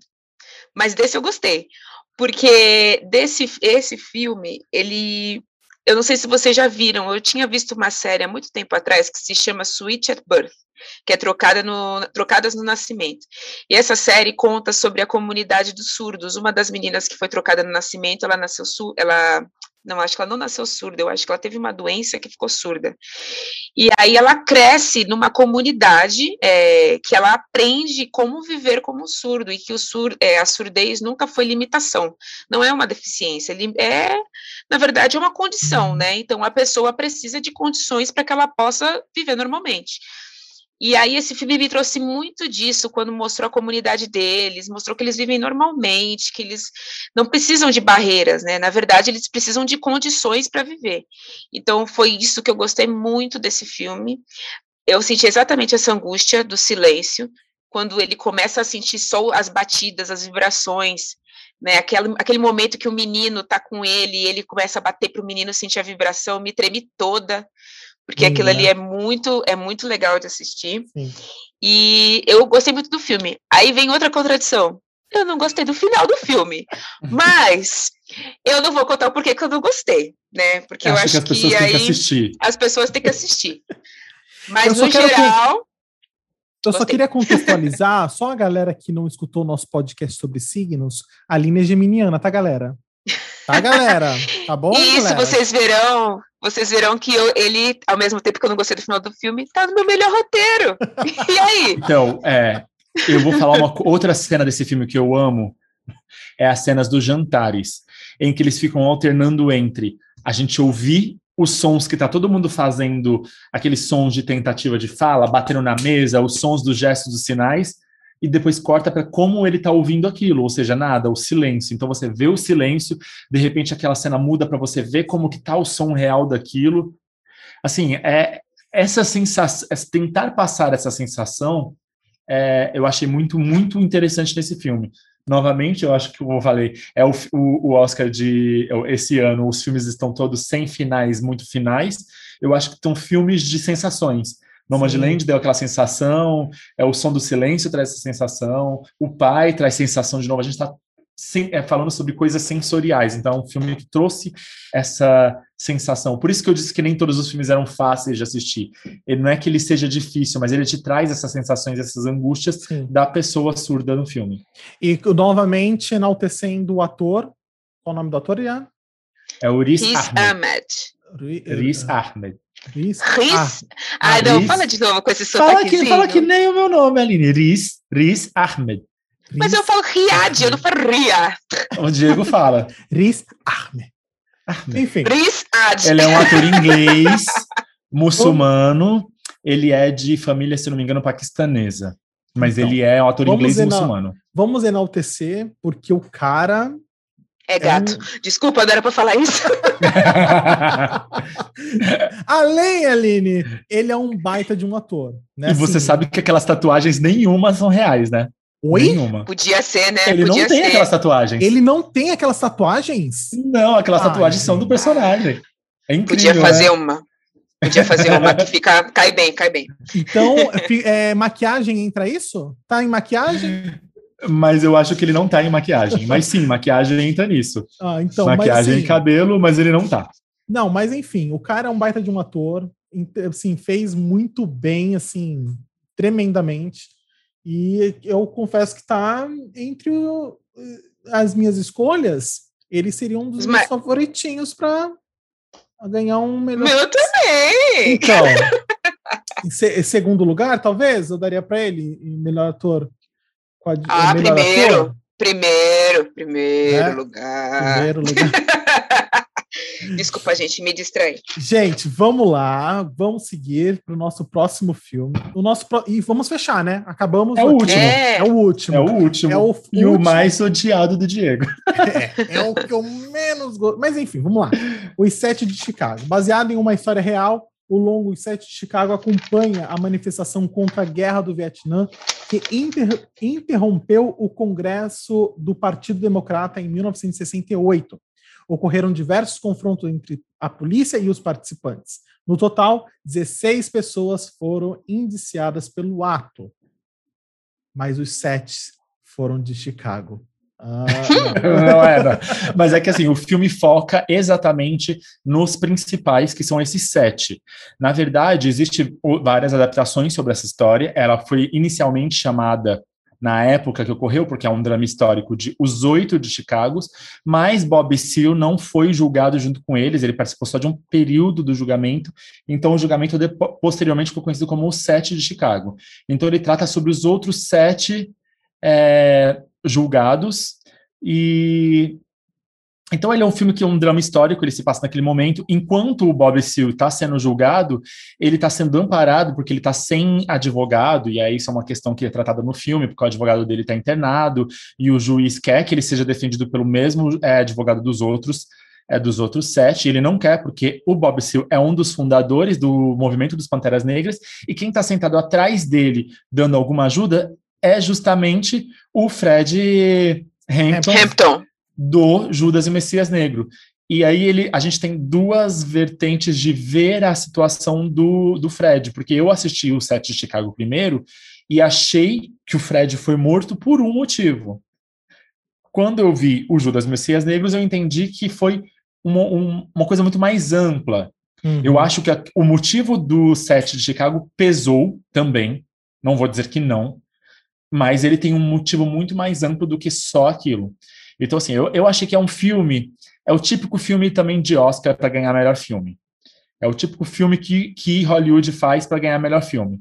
O Diego não gostou do filme, ele tá fazendo careta para mim, mas é um filme que ele, é aquele filme que é para tentar fazer um, uma retratação histórica sobre um fato que é vergonhoso para os Estados Unidos, porque Sim. na verdade na época as pessoas apoiavam a prisão deles, ninguém defendia eles, o julgamento foi um julgamento totalmente parcial. Então assim, no final das contas eles foram condenados e eles foram a maioria foi condenada e, em segunda instância, foi desfeito todo o julgamento. O juiz entrou para a história como um juiz parcial, que é, praticou atos é, raci racistas. Então, assim, é um momento dos Estados Unidos que é o um momento que se passa Judas e Messias Negro, é um momento que se passa muitas das histórias é, que foram os anos 60, as histórias de, de crises maiores, de luta racial é, americana.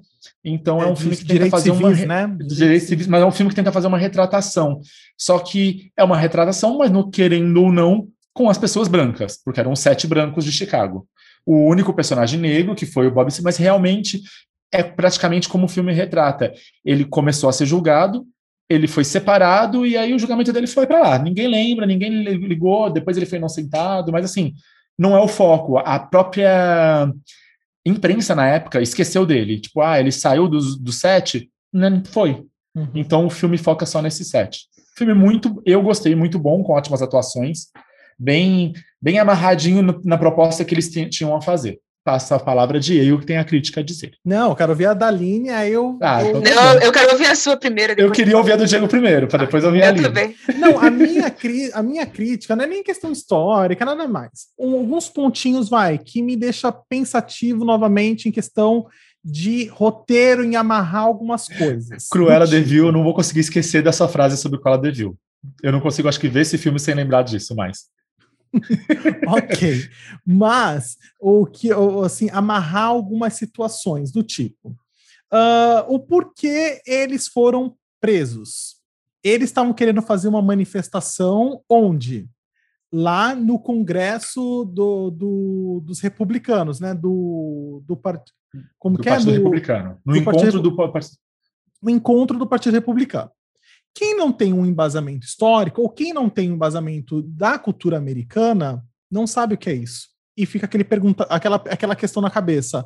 Nossa, gente, mas por que eles querem tanto fazer essa algazarra na frente do negócio dos democratas? Não mostra isso no filme, não fala isso no filme. Mostra ele só querendo fazer essa algazarra e essa luta na frente do, do, do partido lá dos, democ dos republicanos, democratas, dos democratas. Republica, né? democratas, democratas. Democratas.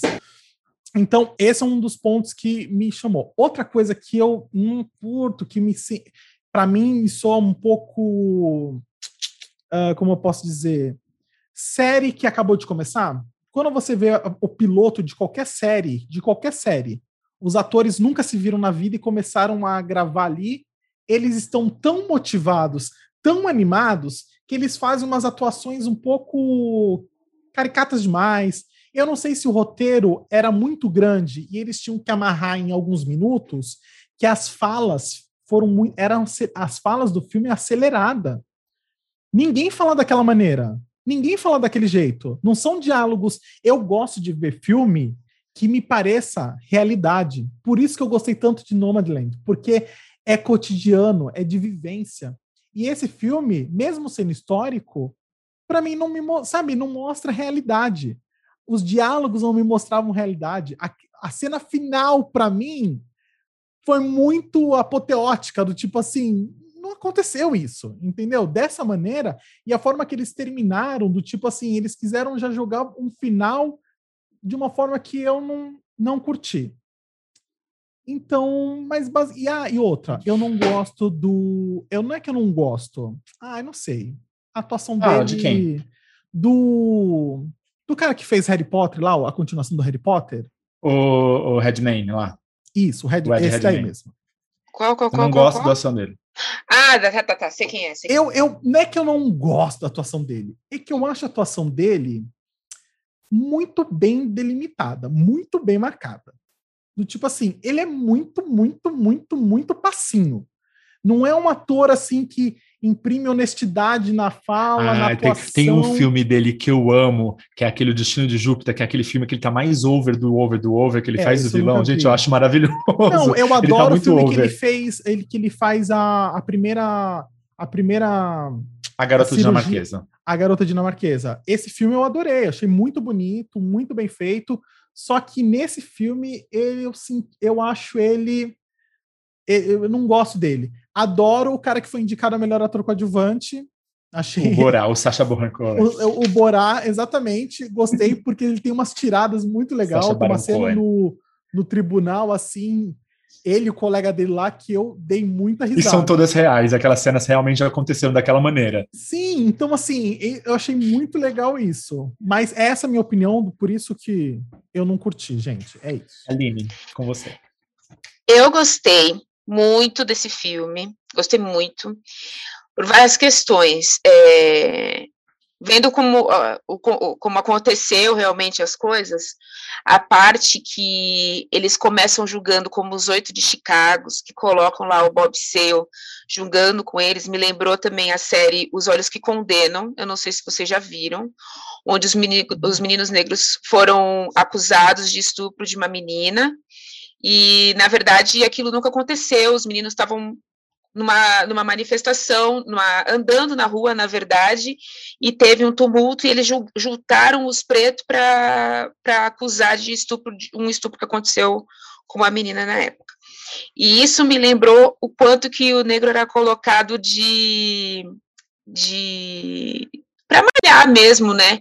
Porque o cara foi lá para discursar é, e, e voltando a essa questão de que cada um, na verdade, eles não se conheciam porque cada um lá tinha um propósito, né?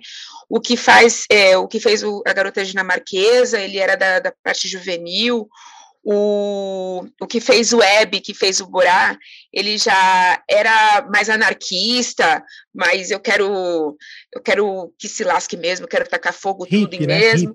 Hippie, hippie, exatamente. Então, eles juntaram os personagens que eles achavam que eram fácil de julgar, o julgamento já foi com uma cara de que tá tudo certo, a gente vai condenar eles, não importa o que aconteça. E colocaram o negro lá, que caiu de navio, cara. O cara não sabia nem o que ele estava fazendo lá, queriam julgar ele igual, sendo que ele não tinha por que estar tá ali. Então, eu achei que isso acontece desde sempre, continua acontecendo até hoje, usando o negro como. Infelizmente, vai continuar acontecendo, né? Infelizmente, como, é, infelizmente, o negro sempre vai ser culpado, né? Essa é a nossa realidade, a gente está lutando para que isso pare de acontecer. Eu gostei muito do, das, das, da, do papel do Web, que é o cara que fez o Borá, porque ele traz aqueles alívios cômicos, e eu não sei se o cara realmente era assim, mas se era, eu queria ser muito amiga era. dele. Era. Porque ele era um debochado do caramba, e trazia o deboche em todos os momentos, só que ele falava de coisas sérias com deboche. Sim. Então eu gostei muito disso. E eu gostei do filme justamente porque no final acaba no tom de deboche. Então, assim, não sei se aquilo aconteceu ou não aconteceu, eu acho que não. Mas me trouxe, me trouxe aquela alegria que eu gosto do fim do filme. Falar, ai, que deboche delicioso. Gostei. Então, aconteceu diferente. E, aconteceu, rapidinho. mas foi diferente. A única coisa que eu queria falar do, do Bob Seale, eu estava olhando, que depois ele foi condenado a quatro anos por desacato. Por desacato. Ele foi condenado. E aí depois, por apelação, conseguiram tirar, mas ele ainda foi preso por causa disso. Então, ou seja, o cara foi lá, não fez nada e ele foi condenado. Aline, se você prestar atenção, de todos os oito, ele era o único que estava preso em julgamento. Exatamente, ele estava preso, esperando o julgamento preso. Sim. Exatamente. Por isso, porque ele era negro. Os outros Exatamente. todos puderam esperar em liberdade, ele teve que esperar, teve que continuar preso. Até que eu vou discordar começa, só de uma tribunal, coisa. Ele tá preso, né? Ele tá com a Eu só vou discordar de uma fala do Diego, que ele disse que não deixa claro como que por que, que eles estavam lá naquele motivo, naquele dia. Eles explicam isso, só que eles explicam isso de maneira picada ao decorrer do filme. Então. Se você tem que ver, é, ele não é, não chega um momento e fala assim, ó, nós estamos aqui na, nós vamos fazer essa manifestação na frente do da reunião do Partido Democrata por causa disso. Não, é pedacinhos por pedacinho. Quando você termina o filme, você entende mas ele não fica claro, não é claro, não é assim, ó, vamos por isso. Porque cada um, eles não se conheciam antes, em teoria, um ou outro se conhecia por telefone e tal. Então, assim, as conversas elas ficam meio picadas, mas no, no, no montante do filme isso, isso é explicado pelo personagem que você não gosta. O Ed Redmayne, ele explica o porquê que eles estavam lá no Partido dos Democratas, porque era a escolha do presidente. o que era aquilo. era a escolha do presidente, explica porque você tinha um presidente, eles é, tinha a escolha do candidato e não ganhou o candidato que eles queriam que ganhasse. Porque se ganhasse é que... o candidato que eles queriam que ganhasse, talvez o candidato teria ganho a eleição. E como ganhou o candidato Y, não o X, esse candidato perdeu a eleição para o Nixon. Eles e na verdade cada isso. grupo tinha um, um, objetivo diferente, porque é. ele era nessa coisa de ele acreditava na mudança pela política. O Web já queria anarquia mesmo, ele queria atacar é. fogo e tudo e acha que mudança só funciona assim. E os outros dois que caíram lá de gaiato, que quase não tem fala, caíram para ser inocentados, cara. Pra, tipo assim, o, o, o, governo é piedoso, a gente vai inocentar dois, mas os outros merecem ser condenados. Então, assim, eu achei demais. É. Yeah. É. Demais não porque aconteceu, né? Mas demais do jeito que eles retrataram. Eu é, gostei bastante do sorte filme. Sorte deles eu, que é histórico. Bastante. Porque se fosse o roteiro original, ai, como eu ia fuzilar. Mas essa cena que a Aline falou, que é a cena que termina apoteótico, ela aconteceu não desta forma, porque ela não encerra o julgamento, ela começa a sessão desse julgamento dessa maneira. Então, provavelmente ela não teve essa longevidade, aquele todo aquele que foi bonito, hum. né? Foi tipo, então. é, é, foi é, é festivo quase, né? Foi festivo, foi festivo. Foi festivo, foi festivo. Que é a, a falta, que é o que o Diego se incomoda, que é a falta de verossemelhança, né? É que é a falta de realidade, porque na vida real não aconteceria daquela maneira. Que foi uma das coisas que não aconteceram, e o próprio Bob Seale no, no filme, a, a presença dele é esticada.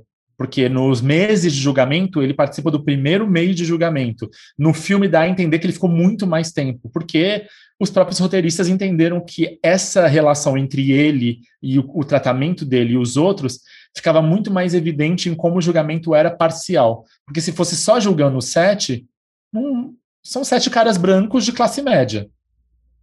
Então, Mostrando o julgamento dele mostra a diferença de quanto ele foi julgado. Exatamente. Então e eles o quanto uma... que ele não teve direito à defesa. Exato. Então eles mostram, eles dão essa esticada na presença dele para mostrar, para você ter essa sensação, porque os outros não fora com o, o Sasha que teve aquelas, aquelas rusgas entre o, o juiz e ele, o outro, por exemplo, o papel do Ed Redmayne, foi, ele era super respeitoso com o juiz, que até era uma crítica que os outros faziam a ele. É, é, enfim, gente, eu assim, eu aconselho você assistir em casa. Assiste, assiste, tá aí na Netflix, pessoal. Assiste aí, aperta o play, assiste. Dá o view aí para Netflix. Mas, mas aí, eu, eu assim, não é um filme que eu assistiria de novo, porque não me chamo, não, não curti a primeira, enfim. Mas eu daria o Oscar de melhor filme, mas Ui. depois disso eu assisti o Pai. Quando eu assisti o Pai, Ai, eu... obrigado. É o pai que sempre meu pai, salva. o meu pai, meu pai. Quando eu assisti meu pai, eu entendi que meu pai era um filme muito melhor do que o Sete de Chicago. Gente, hoje. Eu... Oi, amiga. Não, eu já ia falar para a gente dar rapidinho só o chute da música. Qual que vocês escolheram, considerando que a gente só escutou as músicas, né? Não, vamos, vamos repassar essa lista toda? De quem a gente torce para cada um, qual é o nosso palpite?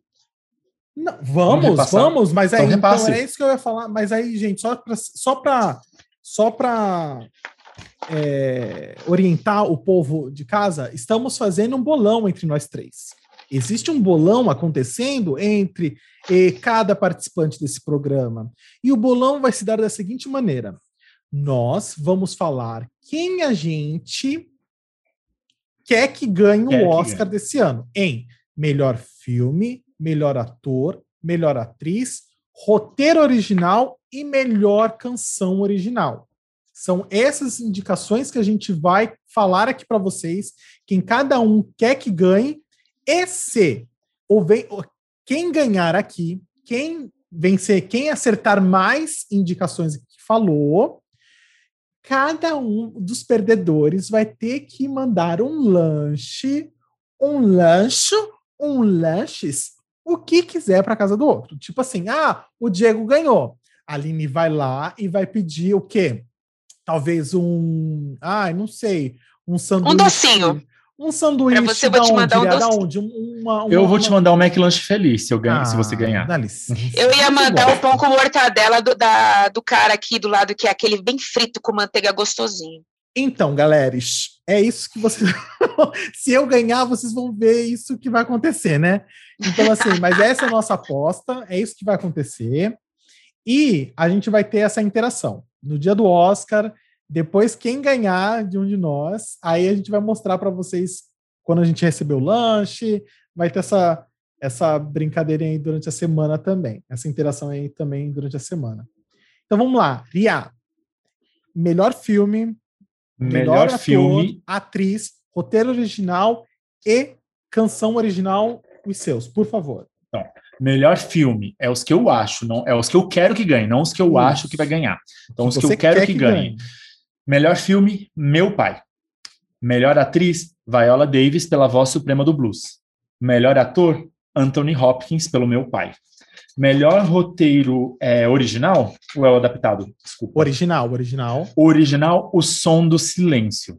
Melhor canção original, e o Si, da Laura Pausini, do filme Rosa em Momo, em português, que é A Vida da Vantassé. Ah, o Riad copiou minha lista todinha. Ai, galera, eu tô vendo essa vitória tão boa na minha mão já. Mentira! Vamos... Mentira, a gente, a gente discorda na melhor música. Para mim é Fight for You, do Judas e o Messias Negro. Então. E sim, eu mas... me, me identifiquei, fala, fala, mas fala, repetindo. Fala, fala o teu, todos, repetindo todos os teus, por favor. Repetindo, melhor filme em nome do meu pai. Para é a minha, a minha indicação. Melhor ator, cadê, gente? Eu anotei aqui. Anthony Melhor Hopkins. ator, Anthony Hopkins, em nome do meu pai. Porque, né, gente, ele já ganhou no Silêncio dos Inocentes pelo seu olhar, merece de novo, porque o olhar dele nesse filme tá demais. Melhor atriz, Viola Davis, porque ela é um monstro. Mesmo se ela interpretasse um Teletubby, eu ia dar para ela. Melhor roteiro original, O Som do Silêncio porque eu achei muito, muito legal a história contada. E a música eu acho que vai ser Fight for You. Acho não, quero, né? Mas De eu acho filme? que eu vou. Fight for You do Judas e o Messias Negro. Ah, muito boa também. Tá lá, galera. O meu. Você, Diego. O diferentão, o aquariano aqui do grupo. Roteiro, Bela Vingança. Canção, eu coloquei Speak Now, que é o Uma Noite em Miami. Maravilhoso uh, esse filme, por sinal ator Anthony Hopkins, atriz Frances McDormand e filme uh, Nomadland. São esses que eu escolhi. Então é isso, pessoal. Oscar, dia 25 de abril. Se você está vendo o nosso podcast no sábado, vai acontecer amanhã. Se você está ouvindo o nosso podcast no domingo, vai acontecer hoje. Se você está ouvindo o nosso podcast depois do Oscar, você já viu. Aconteceu. Aconteceu. Quem ganhou e aí acompanha a gente nas nossas redes sociais, que a gente vai mostrar aí quem ganhou essa, essa brincadeira entre aqui, entre nós. E é isso, gente. Agora nós vamos, como eu falei semana passada, não teremos essa semana o nosso A Hora do Brasil. Agora a gente já vai direto para o nosso momento Malhando Judas. Judas, Judas, Judas, Judas, Judas.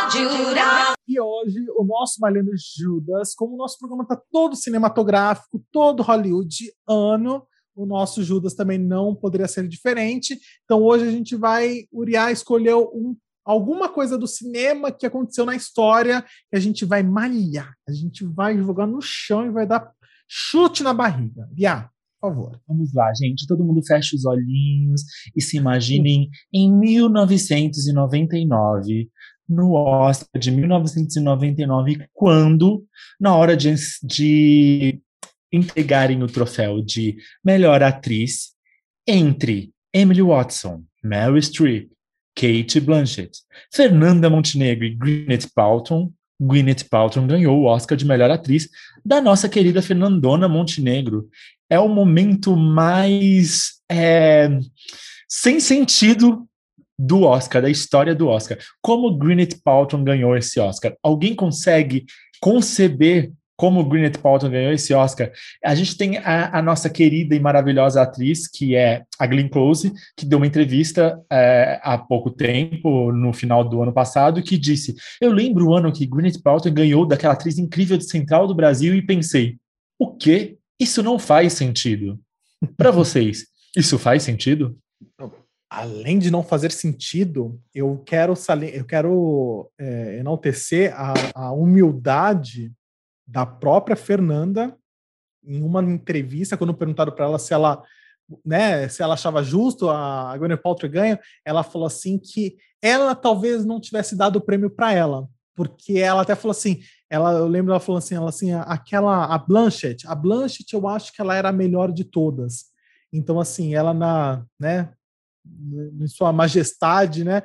Falando isso, eu falei, gente, que humildade, né? Uma, um filme formidável que foi o Central do Brasil. Porque ela não tinha que dar o prêmio para ela, eram os outros que tinham que ter dado para ela, né, gente? Verdade, verdade. Se, se Glenn Close falou sobre isso, gente, quem é todo mundo para discordar? Para e dá o prêmio para Fernanda. Ela merece, o Brasil merece essa alegria. A gente não tem um minuto de paz. A gente Olha, vai lembrar para sempre. É, vou ser bem sincero em falar, mas assim, eu é um dos meus filmes favoritos da vida. Assim, eu já acho que eu já vi Central do Brasil, acho que sem, acho que umas cinco, seis vezes, e toda vez que eu vejo eu choro sempre. Aquela música, aquele cenário do filme ambienta tudo assim, tudo, tudo. É um filme belo, é um filme perfeito. E a Fernanda, a atuação dela é literalmente impecável, assim, é uma atuação que não tem que falar, sabe? Assim, é tipo é, a Frances McDormand, Mary Streep, assim, é um nível que não existe, sabe? De maturidade, de atuação, ela imprime no filme, né? É que assim, gente, é, não sei se vocês sabem como é feita a votação do Oscar, a escolha. Existe o lobby, por isso que existe o lobby na, na votação dos Estados Unidos, porque existem muitos filmes concorrendo. Então, o que, que você tem que fazer? Festas e eventos para as pessoas verem seu filme, lembrarem que você existe e te votar numa lista para você poder entrar na lista dos melhores filmes. Então, o que acontece? Os estúdios fazem grandes festas, grandes eventos, levam os votantes a assistir o filme, tudo, para formar essa lista. Dessa lista, eles ficam convencendo as pessoas e continuam fazendo eventos quando tem essa lista para os outros votantes assistirem os filmes, porque normalmente eles têm que numerar dos cinco candidatos, do um ao quinto, quem que são seus preferidos. Então, eles precisam ficar votando. Então, o lobby em cima da Gwyneth Paltrow foi muito grande, assim como o lobby em cima do Shakespeare Apaixonado, que olhando hoje, ganhou o melhor filme, ele nem era de longe o melhor Ai, filme. Na verdade, ele nem é um filme bom. Hoje em dia, ele é um filme. Se você for assistir esse filme hoje, você vai ver o quanto ele é um filme de comédia romantiquinha de sessão da, tarde. sessão da tarde. Ele não tem nada de melhor. Assim, tirando o Fernanda Montenegro, que é, que é estupenda e que eu queria que tivesse ganhado, Gente, Kate Blanchett de Rainha Elizabeth. Assim, Sim. não tem nem o que dizer. São atrizes, você tem Mary Streep, Emily Watson, são, tipo, puta atrizes que mereciam ter ganhado esse Oscar, da Gwyneth Paltrow, não desmerecendo a, a, a, atuação dela, mas eu acho que de todas ela era mais fraca. Mais fraca. É a mesma coisa de quando a Jennifer Lawrence ganhou o Oscar. Se você for ver o filme lá do Bom na Vida hoje, é um filme. A atuação dela é fraquíssima perto do resto. Ela tá, ela tá muito melhor, por exemplo, naquele A Esperança lá, que era dos Jogos Vorazes Parte 2. Ela tá mil vezes melhor do que a atuação dele no Lado Bom da Vida. Gente, o lado bom da vida, ela nem tá tão boa assim. Você tem atrizes incríveis na época do lado bom da vida. Então, assim, o problema às vezes é o lobby para a atriz ganhar. Então, acaba você perdendo grandes oportunidades de, de, de homenagear e prestar esse troféu a, a, grandes atuações com atrizes do momento. Tipo, a Gwyneth Paltrow, na época, ela era atriz do momento, ganhou o Oscar pela personagem dela, totalmente desmerecido. Aqui, eu não sei também, gente, aí vocês me corrijam se eu estiver errada, mas naquela época eles já tinham o costume de, de assim, de dar mais espaço mesmo para atrizes de outros países. Eu não, eu isso é, eu não sei mesmo.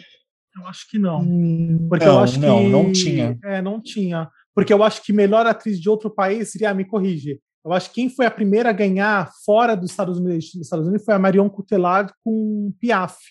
Não foi? Que é, foi não assim, digo que a primeira agora, né?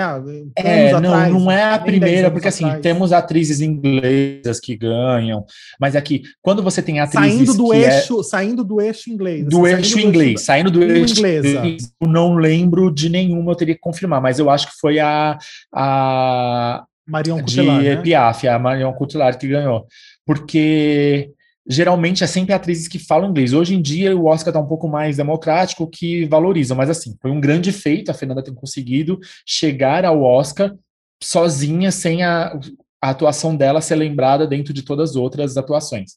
Mas é, era difícil. Por isso que eu digo, é, ela era a pessoa que todo mundo queria que ganhasse na época, todo mundo se comenta isso.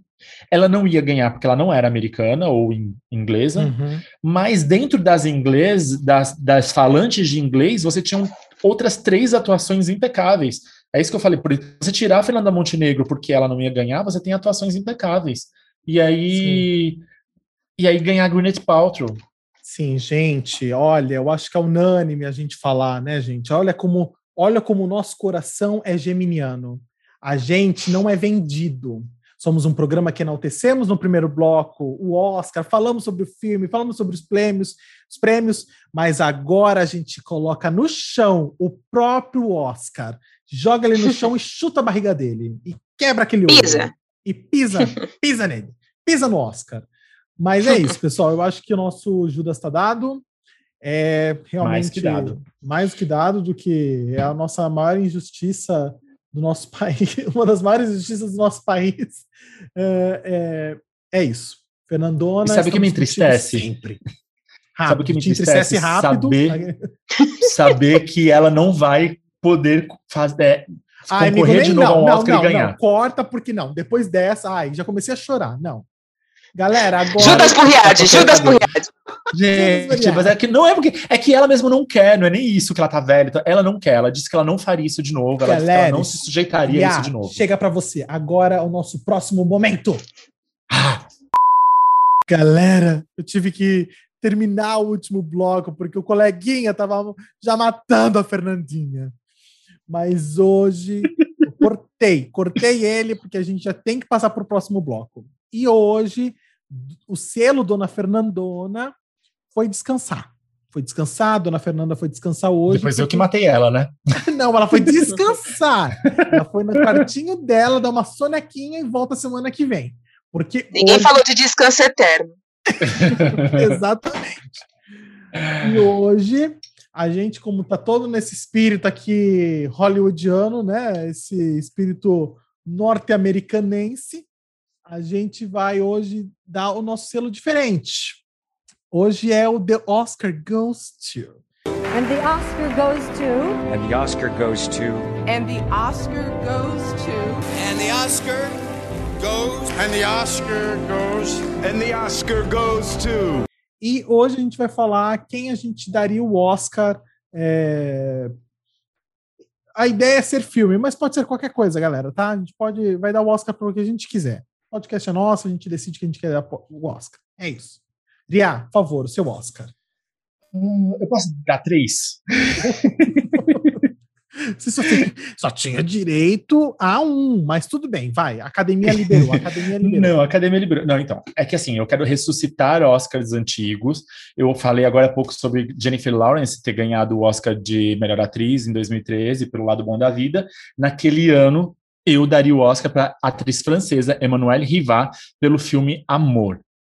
Esse filme é um filme bom, difícil de assistir, sofrido. Eu assisti uma vez, nunca mais quero ver porque eu sofri, mas eu acho que assim super vale a pena assistir e a atuação dela tá impecável no filme. Esse é o Oscar que eu daria, é o Oscar de justiça para fazer com esse filme. Outro Oscar que eu daria, eu não sei se todo mundo assistiu, mas vale a pena citar, porque eu amo esse filme, vocês sabem, que é o Me Chame Pelo Seu Nome, que ganhou só roteiro adaptado. Ele concorreu melhor filme, melhor ator. Eu acho que a atuação do Timothée Chalamet naquele filme tá incrível. Depois que eu li o livro, eu vi que ele conseguiu retratar muitas cenas do livro que são coisas que passam dentro da cabeça dele, inquietações em forma de atuação no filme. Então, assim, eu dou parabéns para ele, eu acho que aquela atuação tá maravilhosa. E meu terceiro Oscar que eu dou esse ano é que eu acho que as pessoas devem assistir o filme Uma Noite em Miami, desse ano. Uma Noite em Miami está concorrendo a ator coadjuvante. É, mas eu acho que tem atuações muito boas, atuações muito honestas, numa história muito importante de se ouvir.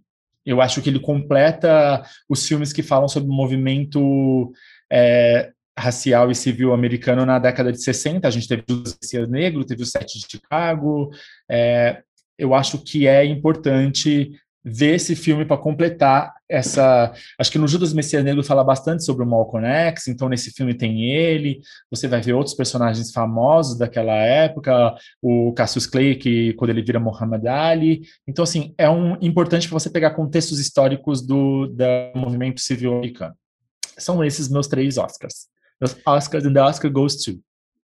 É, agora, os meus The Oscar Goes to, eu tenho dois. O meu, o primeiro, o meu primeiro Oscar, é, juntando com a dona Fernandona aqui, eu sou muito fã, gente. Eu acabei de falar no quadro anterior e eu vou dar o meu Oscar para ela. Não para ela, mas para o filme A Central do Brasil. Gente, eu acabei de falar, mas vou falar de novo. Central do Brasil é uma obra-prima, cara. É uma obra-prima, assim, do tipo, é um filme atemporal, entendeu? Assim, mostra uma sociedade brasileira que ainda acontece, entendeu? Que ainda existe toda aquela questão, entendeu? Assim, de, de, um, de um filho ser largado, de um filho perder a mãe, uh, e todo esse contexto né, que mostra o filme, que o filme vai mostrar do nosso né, do interior do sertão brasileiro, uh, aquela vivência e é muito real tudo. A vida que ela faz, a realidade que ela dá com aquele com o menino no filme é, me comove sempre. Assim, é toda vez que eu assisto, eu vou chorar. Toda vez que eu assisto, sabe, eu vou me emocionar porque tudo, tudo é belo naquele filme. A música, aquela música emblemática, né? Não tem como a gente não começar a ouvir aqueles, aqueles, né, dedilhados lá do piano. Dedilhados. Os dedilhados do piano e a gente já, sabe, não remeter ao Central do Brasil e já ter toda aquela, aquela emoção do filme. Então é esse meu primeiro Oscar. Uh, o meu segundo Oscar é para um canal no YouTube de um cara que eu conheci esses dias e eu achei muito legal. Que o nome do canal é Super 8. E o cara é um, é um, um tal. O nome é o quem faz as críticas é o Otávio. Uh, eu não vou saber o sobrenome dele. Só que o canal dele é muito engraçado. Ele passa as críticas de uma forma muito legal sabe? Ele faz piadinhas, ele faz umas tiradinhas assim que eu dou muita risada assistindo. A Aline talvez escute e fala que bosta. Mas eu assistindo, eu dou muita risada vendo. E assim, é muito legal.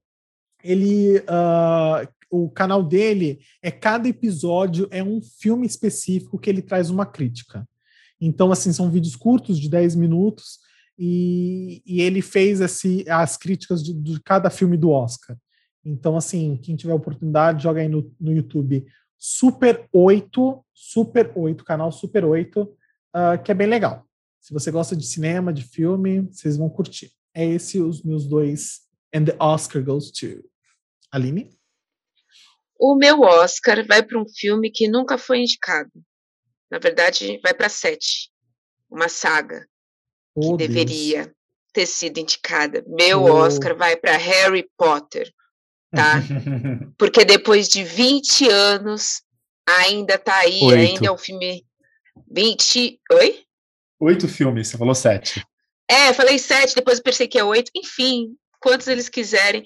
É um filme que depois de 20 anos já tá aí, é atemporal, as crianças vão ver, os adolescentes vão gostar, os adultos que foram crianças ainda gostam. E Harry Potter deveria ter ganhado por qualquer coisa, por qualquer coisa. Ai, mas ele não tem melhor efeito especial. E daí? E daí? O que você sente até hoje, gente? 20 anos. Harry Potter devia ter ganhado sua estatueta vo, é voadora, sua estatueta voadora. É a minha opinião. Eu vou, eu vou defender a Aline. E a carta deveria vir também, né, com uma carta, né, de Hogwarts. É, claro. Eu vou defender a Aline porque, assim, eu acho que Harry Potter tem os melhores atores contemporâneos passaram por Harry Potter. Você tem atores magníficos dentro do filme do, do Harry Potter. Gary Oldman tá no Harry Potter. A, Helena a atriz que fez a, e, a que fez a, a McGonagall. A McGonagall, exatamente. Que agora me fugiu o nome dela. Não, gente, o filme é, é monstro. É monstro. O Uriah, Uriah falou que são atores contemporâneos não só atores contemporâneos, né? Contempora contemporâneos. Sim, muitos São atores também de dois séculos atrás, né? Como o próprio Dumbledore e, o, Meg Smith. E a professora Meg lá, Smith. eles são do século XVIII. Gente, Meg Smith, Meg Smith, ela tá com a mesma cara desde quando ela fez o Jardim Secreto, eu lembro da Meg Smith. Então você teve duas versões de Dumbledore, você teve atores incríveis, assim, eu acho que... Emma Thompson. Emma Thompson, gente, Julia Walters, é, Jason Isaacs. Se você for passar todos os nomes fantásticos, Melda Staunton, que é, vai fazer a nova a nova Rainha Elizabeth rainha. in The Crown na próxima. Você tem, nossa, é, atores incríveis, incríveis no Harry Potter. Assim, acho que a melhor seleção de elenco passou por Harry Potter. É. Exatamente. Esses atores não assisti, fariam. Eu Fala. não assisti Harry Potter. Alan Rickman. Na minha infância, como a Aline e a fizeram. Eu vim assistir Harry Potter na minha vida adulta, pressionado pelas minhas amiguinhas e pelo meu amiguinho a assistir Harry Potter, a dizer assim: hum, só entra na minha casa se ver Harry Potter. Então, assim, eu queria entrar na casa da pessoa. Aí, para poder entrar, eu tive que assistir os filmes de Harry Potter. Aí assisti, gostei. Do Oscar, não sei. Posso falar que do Oscar Ai, só pra Aline tirar essa cara de vou te matar. Mas penso, Vou penso. tô falando aqui os nomes dos atores magníficos que tiveram É um filme sempre. Jason É Isaac, atemporal Timothy demais. Spall. E, e vamos de atores, gente. O Voldemort, que é o, o Ralph Fiennes. Então, assim, são atores sensacionais. Realmente, ali, bem falado. É. Eu sei. O Daniel Radcliffe, o Daniel Radcliffe, bostinha. Mas a gente Não, perdoa. É, A gente Mas ele não foi citado. Não é Harry Potter. É Hermione e todos os livros, tá? Hermione e todos os livros. Emma Watson. Então vamos falar Emma de Emma Watson. Watson. Richard Harris e Michael Gambon, que foram os, Dumbledore. Assim, Ah, e, a, atores e, a fantásticos. atriz, e a atriz que vai fazer a rainha, qual é o nome dela, Ari? É a Imelda Staunton. Staunton. Imelda, eu fiquei com tanto raiva quando assisti o filme. Ai, como eu fiquei com raiva dela. Ai, É, então. mas enfim. São atuações monstros. São esses atuações filmes. mon- Esses, esses atores não iam fazer um filme bunda, gente. Como é que vocês não deram olharam para esse filme? Para nenhum dos filmes. Eu tô indignada, pronto, falei. Então, tá bom. Gente, Tá é, dado o nosso Oscar. é, nossos Oscar Goes to foram dados. Mais algum, amiga? Não, pode escolher, escolher qualquer um dos oito. Beleza. Pessoal, é, o nosso programa, eu só tenho um comunicado para vocês. O nosso programa de hoje, infelizmente, acabou. Ah, Nossa, eu vou ter que procurar efeito porque vocês não fizeram? Não, recapitulando. recapitulando, de novo, galera, de novo, de novo. Ai, gente, o nosso programa de hoje acabou. Ah, Ah. não, amigo. Hoje passou tão rapidinho. Era isso que eu queria ouvir, galera. Você quer o quê? Mais duas? Eu queria falar mais duas horas, gente. Mais quatro horas, mais quatro horas. E o pessoal tem certeza que quer escutar. ainda. Galera, Eu tô sendo tão galera, podado. os no- o nosso público quer ouvir, mas calma, é com parcimônia. Na próxima temporada, talvez a gente fique quatro, cinco horas neles. Mas por Ah! enquanto, agora, a gente, no máximo, duas horas. Eu vou deixar aqui só esse pensamento. No próximo, a gente tem que fazer uma live ao vivo assistindo o Oscar. Só deixei. É, Só deixou, deixou. Jogou, mas Acho que vai ficar no vento. Acho que vai ficar tá no Joguei. jogado, gente, Se vocês jogado no ar. pegarem, vocês peguem. Qual Oscar? Se é de 2021, 2022, 2023? a gente não sabe. 22 pra lá. Mas tá Mas- jogado no ar. Tá jogado, tá jogado. Mas domingo, vocês dois sabem que nós temos nosso grupinho no WhatsApp com todas as pessoas para a gente comentar não só a premiação, como os looks de todo mundo nesse tapete vermelho virtual, provavelmente que vai ser. Então, assim, o grupinho do Oscar vai estar lá. Então é. Ouvi Olha- más línguas que, na verdade, os indicados vão estar lá, porque nos Estados Unidos está muito melhor a pandemia. Não vai estar Sim, cheio, mas os indicados tá estarão. os indicados, mas o tapete não vai ser exatamente daquela maneira e não vai todo mundo. é todo Vai mundo ter a acha- premiação, a gente vai fazer nosso grupo no WhatsApp, vamos comentar os looks de todo mundo. Vocês que estão nos ouvindo não vão Se participar. a gente tiver disposição, talvez, quem sabe, quiçá, a gente possa abrir uma live. Enfim, não sabemos. 2021, 2022, 2023, quem sabe qual Oscar aí? Talvez. Eu joguei no ar pra frente, você que É. tá falando 2021. Eu Não. não, tô nem, não tenho nem roupa pra esse ano. Ah, então beleza. tá, tá jogado no ar, beleza. Gente, o programa de hoje já acabou, mas, como vocês sabem muito bem, todo programa só acaba no ponto mais alto. E o nosso ponto mais alto é a frase de Aline. Mas espera, Aline, não fale agora. Porque antes. Segura, segura, segura, segura, segura! Porque antes a gente vai falar as nossas redes sociais. Eu, vocês podem me encontrar em arroba dsgolveia, arroba dsgolveia, vocês vão me encontrar lá, lá no Instagram. Riad, Eu, vocês vão me encontrar no Riad e assim, tudo junto, arroba Riad e assim, vocês me encontram lá no Instagram. E se vocês quiserem saber mais sobre filme, me chamem, que eu dou a minha opinião, que eu adoro meter o dedo onde não sou chamado. o dedo. Aline, O meu é Black Dot Farias, mas traduzido para vocês, preta.farias. E me chama lá para falar se você também é como eu, no gostinho popular, gosta de um blockbuster e passa um preto e branco para frente. e, gente, somando os três, é o podcast sem nome, e você pode seguir a gente na nossa rede social do podcast, que é podcast.semnome. Podcast.semnome no Instagram. E é isso, galera. E como eu falei, vamos terminar no ponto mais alto desse programa, que é a frase do dia. A frase da semana. A frase que a gente fica remoendo, a frase que ficamos ouvindo em nossos ouvidos todos os dias. Até o próximo programa. Aline, por favor, fale a frase da semana. Vamos lá, vamos lá, vamos lá. O problema do mundo de hoje é que pessoas inteligentes estão cheias de dúvidas e os idiotas estão cheios de certezas. Em qual grupo você se encaixa? Hum, sábia, não? Sabedoria pura. Meu Deus. Meu Deus. É. Ai, gente. Não é à toa que eu sou confusa, né, gente? Não é à toa que eu sou confusa. Até na frase ela deixa algo ambíguo no ar. Mas, pessoal, o programa foi ótimo. Espero que vocês tenham gostado e tenham assistido, ouvido, escutado até o fim. E é isso. assistam o Oscar, assistam os filmes indicados esse ano e nos acompanhem nas nossas redes sociais para ver quem ganhou a nossa aposta. Que com certeza serei eu. Serei Joe! Mas enfim, deixa a sorte no ar. É isso. Beijo, pessoal. Até semana que vem. Um Até beijo. Beijos, beijos, beijos.